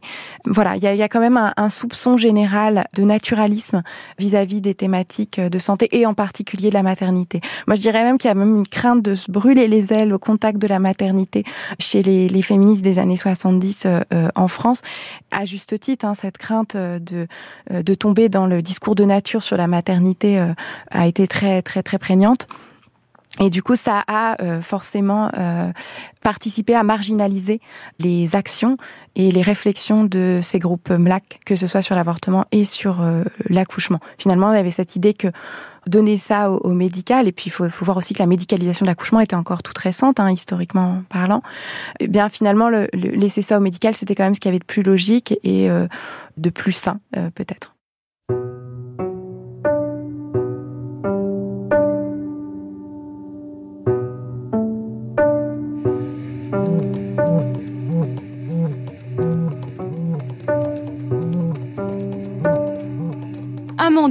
Elle est donc née. C'est le premier bébé éprouvette français. Ça veut dire que l'œuf qui est à l'origine de sa naissance ne s'est pas formé dans l'utérus maternel selon les lois classiques de la nature. Amandine s'est développée dans un laboratoire et sous la surveillance des chercheurs. On a mis en contact un ovule de la maman et le sperme du papa dans un bocal. Ça ne marche pas à tous les coups. Cette fois-ci, les choses se sont bien passées. 1h20 après, la fécondation avait lieu. Amandine commençait de vivre dans un liquide à 37 degrés dans le silence et l'obscurité d'un laboratoire. Une fois l'œuf fécondé, il a pu être replacé dans l'utérus de la maman pour continuer de se développer normalement. La méthode paraît simple et pourtant, on a déjà fait 129 essais en un an à l'hôpital Antoine Béclair. On a déjà eu 93% d'échecs. Une bougie pour Amandine, le premier bébé éprouvette français fête aujourd'hui son premier anniversaire. L'équipe du professeur Friedman avait réussi, il y a un an donc, à féconder un ovule dans une petite coupelle, puis à le réimplanter dans le corps de sa mère. Depuis cette date, sept autres bébés sont nés grâce à cette technique à l'hôpital Antoine Béclair de Clamart. Le dernier en date s'appelle Nathalie, encore une fille, donc elle a aujourd'hui sept semaines. Sa mère a raconté à Florence David la grande aventure de cette naissance inespérée. Avec Friedman, bon, bah, on en a parlé. Il m'a bien dit, bon, bah, les premières fois, ce sera pour rien. Est-ce que vous êtes d'accord? Je lui ai dit oui. Combien de fois il a fallu faire des tentatives? Sept fois. Ça, il faut, faut le vouloir. Hein. Au bout de six fois, lui commençait à désespérer quand même. On a eu la chance que la petite Amandine soit venue. Alors là, je lui ai retéléphoné. Je lui ai dit alors, on recommence? Il m'a dit d'accord, et puis c'est là que Nathalie est née. Il s'est passé combien de temps entre le moment où vous avez décidé euh, de recourir à cette technique nouvelle et le moment où vous avez eu votre bébé? Cinq ans. On s'est dit, bah, si ça marche pas cette fois-ci, on en adopte un. Et puis c'est là que Nathalie est arrivée. Au début, je me suis trop demandé, même encore maintenant, cette semaine, si c'est possible, si elle est bien là, si, si c'est vrai.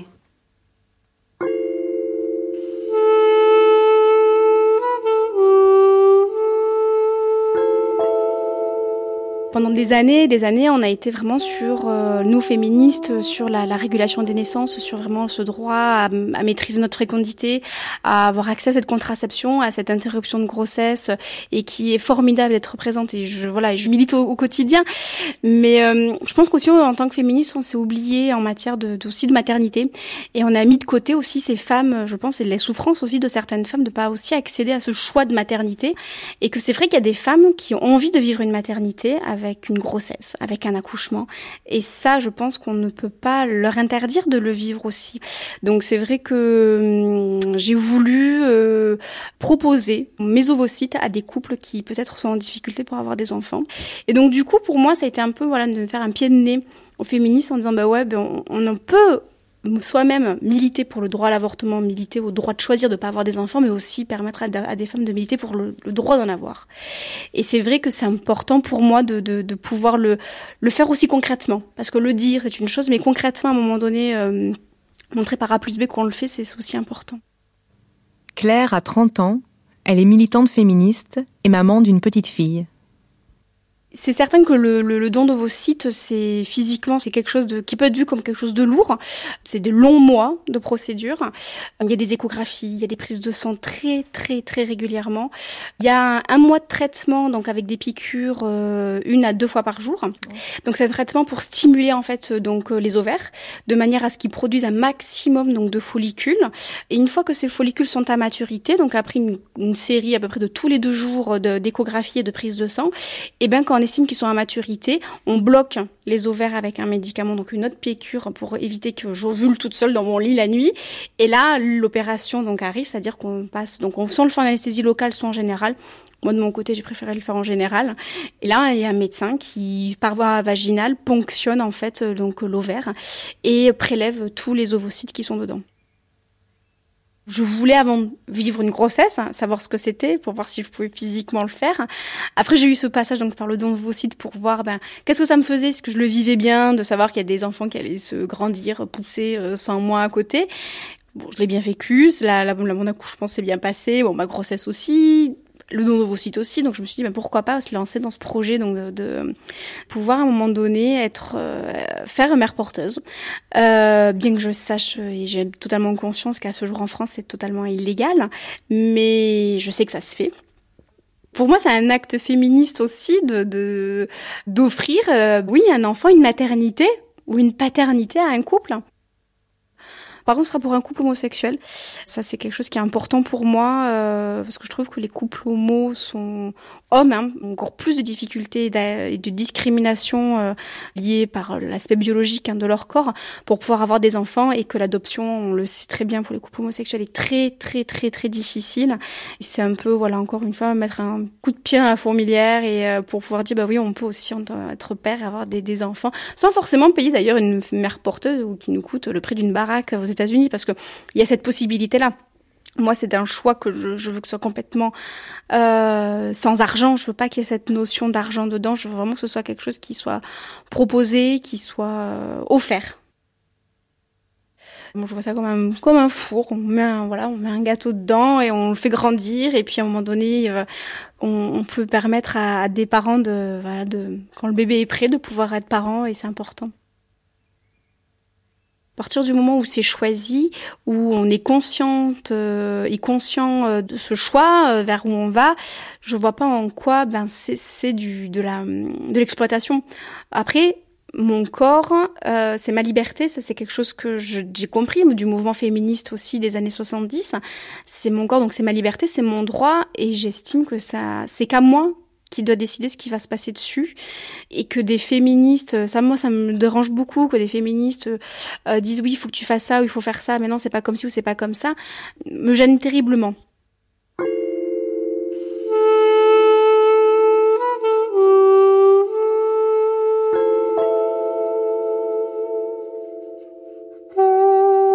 fait de voilà faire grandir un enfant dans votre ventre, les rapports que vous auriez avec lui quand il sera euh, dans votre ventre pendant la grossesse, euh, l'attachement que vous pourriez lui porter, comment vous avez réfléchi à tout ça? Je pense qu'à partir du moment où on sait que cet enfant ben c'est pas le c'est pas le nôtre, qu'il est pour quelqu'un d'autre, que c'est un enfant bah voilà, qui, qui, qui a des parents, qui l'attendent, avec qui on a des liens, parce que ça, je pense que c'est important d'avoir des liens avec les parents. Je veux pas que ce soit un couple que je vais rencontrer et que je dire, bon, ben, salut, hein, voici euh, l'enfant, euh, ciao. Non, je veux qu'il y ait quand même un certain lien.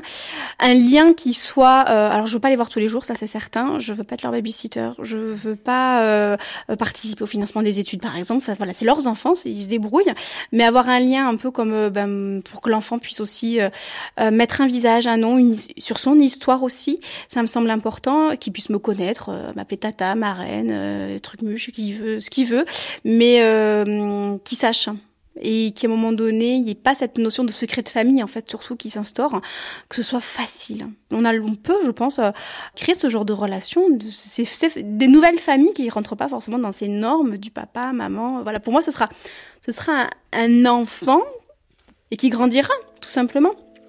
Música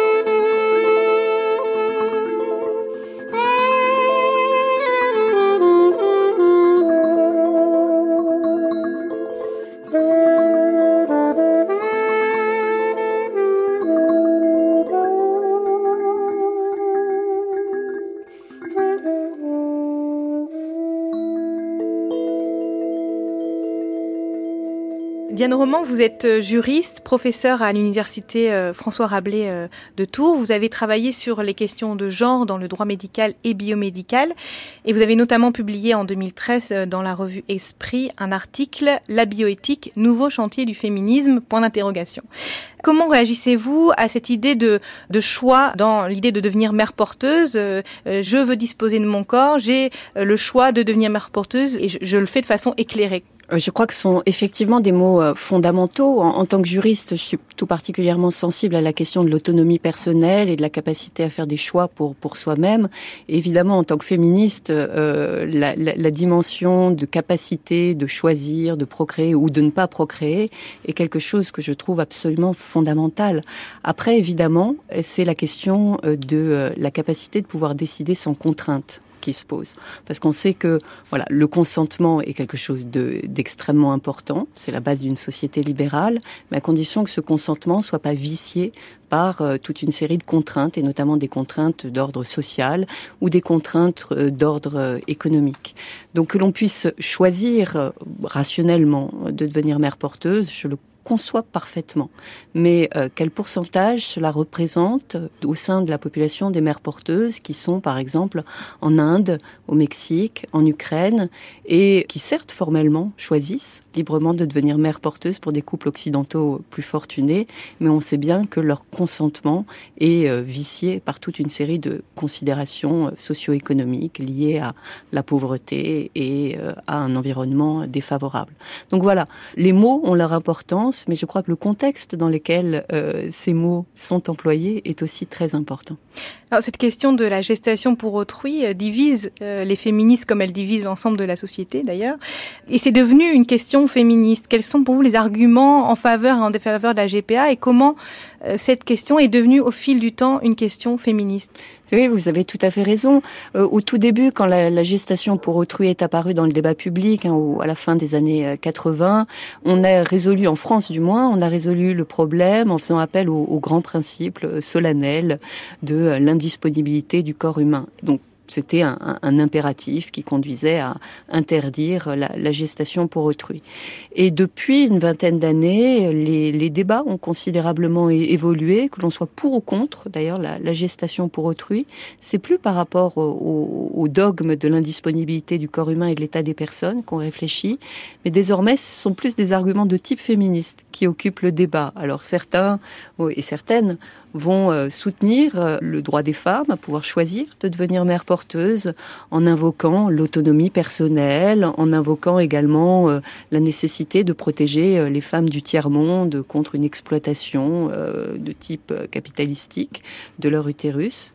Et puis en face, on a au contraire des opposants à la gestation pour autrui et qui se fondent sur des arguments soit de type euh, matérialiste, en disant que la gestation pour autrui, c'est l'expression d'une exploitation du corps des femmes, ou se fondant sur des arguments de type un peu essentialiste, disant que la, la grossesse est une expérience unique dans laquelle des, des liens tout particuliers se créent entre euh, la femme et l'enfant à naître. Le mécanisme de gestation pour autrui vient créer une déchirure dans euh, ces liens affectifs inconscients qui se sont créés. Donc on voit que vraiment les arguments ont, ont évolué, que l'on soit pour ou contre la gestation pour autrui. Ce n'est plus euh, au nom des grands principes absolus, mais au nom d'éléments qui sont de, de coloration féministe. Delphine Lance, vous êtes euh, doctorante à l'EHESS. Vous rédigez actuellement une thèse d'anthropologie sur la place de la femme et de son corps dans le processus de GPA en Ukraine et aux États-Unis. Alors, vous avez rencontré euh, des femmes mères porteuses en Ukraine, aux États-Unis. Comment ces femmes pensent-elles ce processus sur leur corps, sur leur vie Et pour qui le font-elles? Pourquoi le font-elles? En Ukraine, ça va être des personnes qui vont euh, principalement euh, réaliser une GPA dans le cadre euh, bah, de, de, contraintes économiques. Donc c'est des personnes qui n'ont pas forcément euh, les moyens de subvenir bah, bah, justement à, leur, à la vie quotidienne. Après, cela ne veut pas dire que c'est des personnes qui, après, derrière, ne vont pas faire de, de ce choix quelque chose de, qui pourrait un peu les, leur donner du pouvoir en fait. Et aux États-Unis, elles vont faire ça pour différentes raisons. Il y a des raisons euh, religieuses, des raisons euh, effectivement où euh, parfois les, les femmes ont connu une forme d'infertilité. Par exemple, elles, n'avaient pas d'ovocytes et on leur a fait un don d'ovocytes et donc là, en contre-don, on est dans le don contre-don, elles, vont porter pour autrui. Donc ces personnes disent choisir en conscience. Mais effectivement, il y a, la question du, choix, euh, du choix aussi par contrainte, qui est important, et euh, du fait que certaines personnes, par exemple, même, en, même aux États-Unis, hein, ça, arrive que des femmes le fassent aussi euh, pour des raisons financières, bien qu'elles ne gagnent pas énormément en réalité. Bon, ça ne veut pas dire que ces personnes n'ont pas de, de pouvoir d'agir en fait après. C'est-à-dire qu'elles vont faire de, euh, cette activité ou même de ce travail, elles appellent ça parfois un travail, quelque chose de positif en disant bon, moi ça m'a permis d'acquérir une forme de pouvoir dans ma dans ma famille, euh, et que ce soit en Ukraine ou, euh, ou en Inde. Et là, je, renvoie effectivement euh, toujours aux, mêmes travaux, mais les, travaux de Charmila Rudrapa et de Virginie Rosé sur, sur ces questions. Alors, est-ce que vous, après ces recherches-là, après ces rencontres, vous seriez plutôt favorable ou vous pensez qu'il est possible qu'en France, il y ait une légalisation de la gestation pour autrui de manière éthique, c'est-à-dire sans transaction d'argent, euh, encadrée. Est-ce que vous pensez que c'est envisageable? Ça serait souhaitable? Alors, envisageable à l'heure actuelle, je ne suis pas certaine, d'autant plus que ça voudrait dire euh, ouvrir la GPA donc euh, aux couples euh, bah, de, même sexe. Et là, on, sait qu'il y a quand même beaucoup de freins à, cela, ne serait-ce que on peut le voir puisque l'AMP n'est même pas ou, ou, ouverte aux couples de lesbiennes ou des femmes aux femmes célibataires. Après, est-ce qu'elle est souhaitable? Je pense qu'effectivement, elle est souhaitable puisque, bah, par exemple, quand je suis partie en, Ukraine, j'ai rencontré des enfants qui étaient restés bloqués sur le, territoire euh, ukrainiens parce qu'ils n'avaient pas de, euh, passeport euh, français, puisque la, France euh, leur refusait le, passeport et la nationalité française et restait bloqués puisqu'ils n'étaient pas non plus ukrainiens, donc c'était apatride. Donc effectivement, pour éviter aux citoyens de se retrouver dans des situations vraiment très compliquées, je pense que un encadrement serait nécessaire.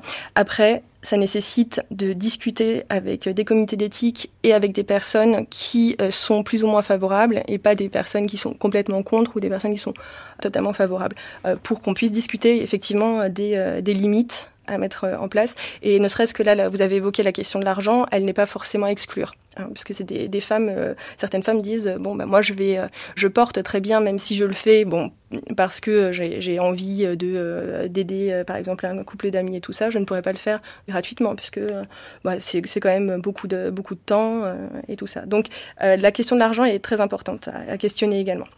Diane Roman, pour vous, est-ce que cette légalisation serait nécessaire? Est-ce que vous pensez qu'il est possible de mettre en place une gestation pour autrui euh, éthique en France Est-ce que vous y seriez favorable aussi?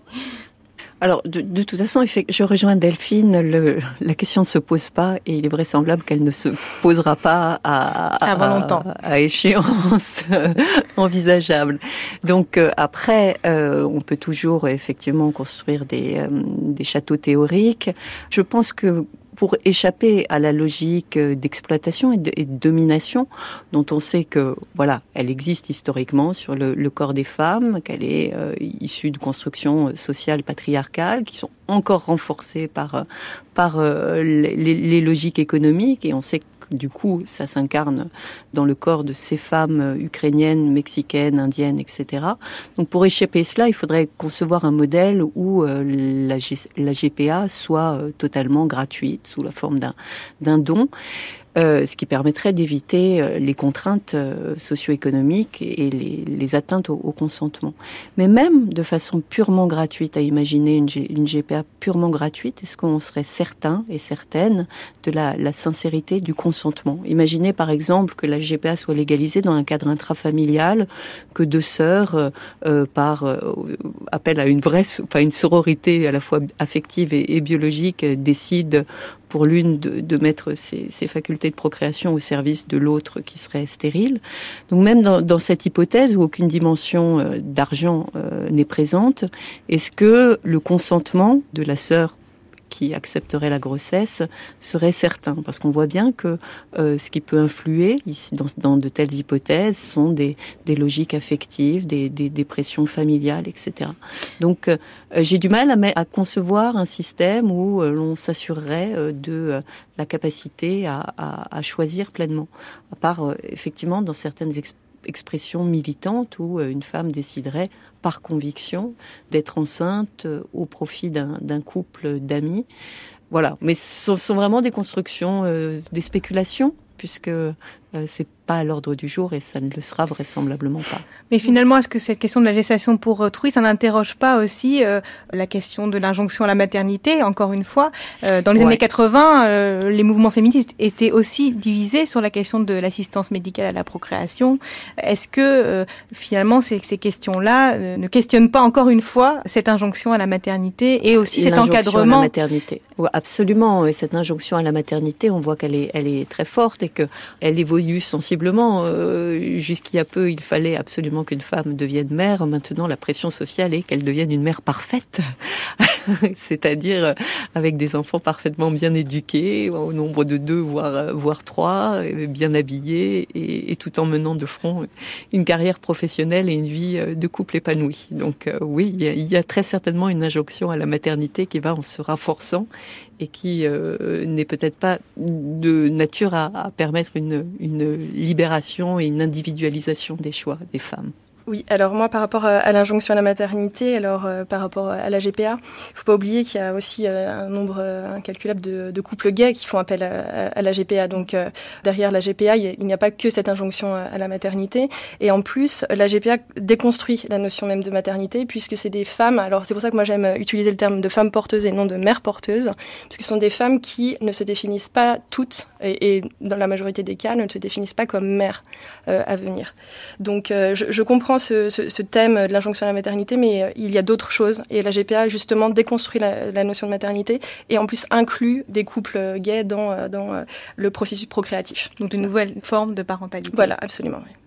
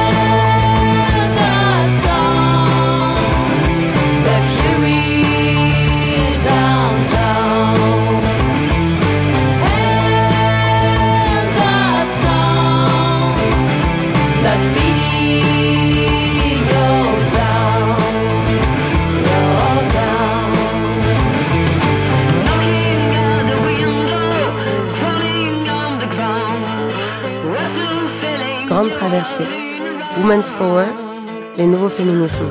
Une émission de Charlotte Bien-Aimée et Annabelle Brouard. Prise de son, Clémence Bonfils. Mixage, Julien Domingue. Texte, Nous sommes les oiseaux de la tempête qui s'annonce, de Lola Lafont. Lecture, Laure Giapiconi et Estelle Clément Béalem. Documentation et archives, Marthe Laurent Clotilde Fillot, de l'INA, Véronique Lefalaire, Vanessa Chang, Hervé Lebeau, Nathalie Rovillain. Merci à Marion Charpenel, Anne-Cécile Maillefer, Marie-Laure Brival, Marilène Lahaye, Lucille Ruot, Marie Mathieu, Diane Roman et Delphine Lance. Merci à Laetitia, Béatrice, Claire et Manu, aux bénévoles du planning familial de Toulouse et aux filles des 343. Merci aux équipes de France Bleu Nord et France Bleu Touraine. Vous pouvez réécouter et podcaster cette émission sur notre site internet franceculture.fr. Demain, troisième volet, quand c'est non, c'est non. Les violences faites aux femmes.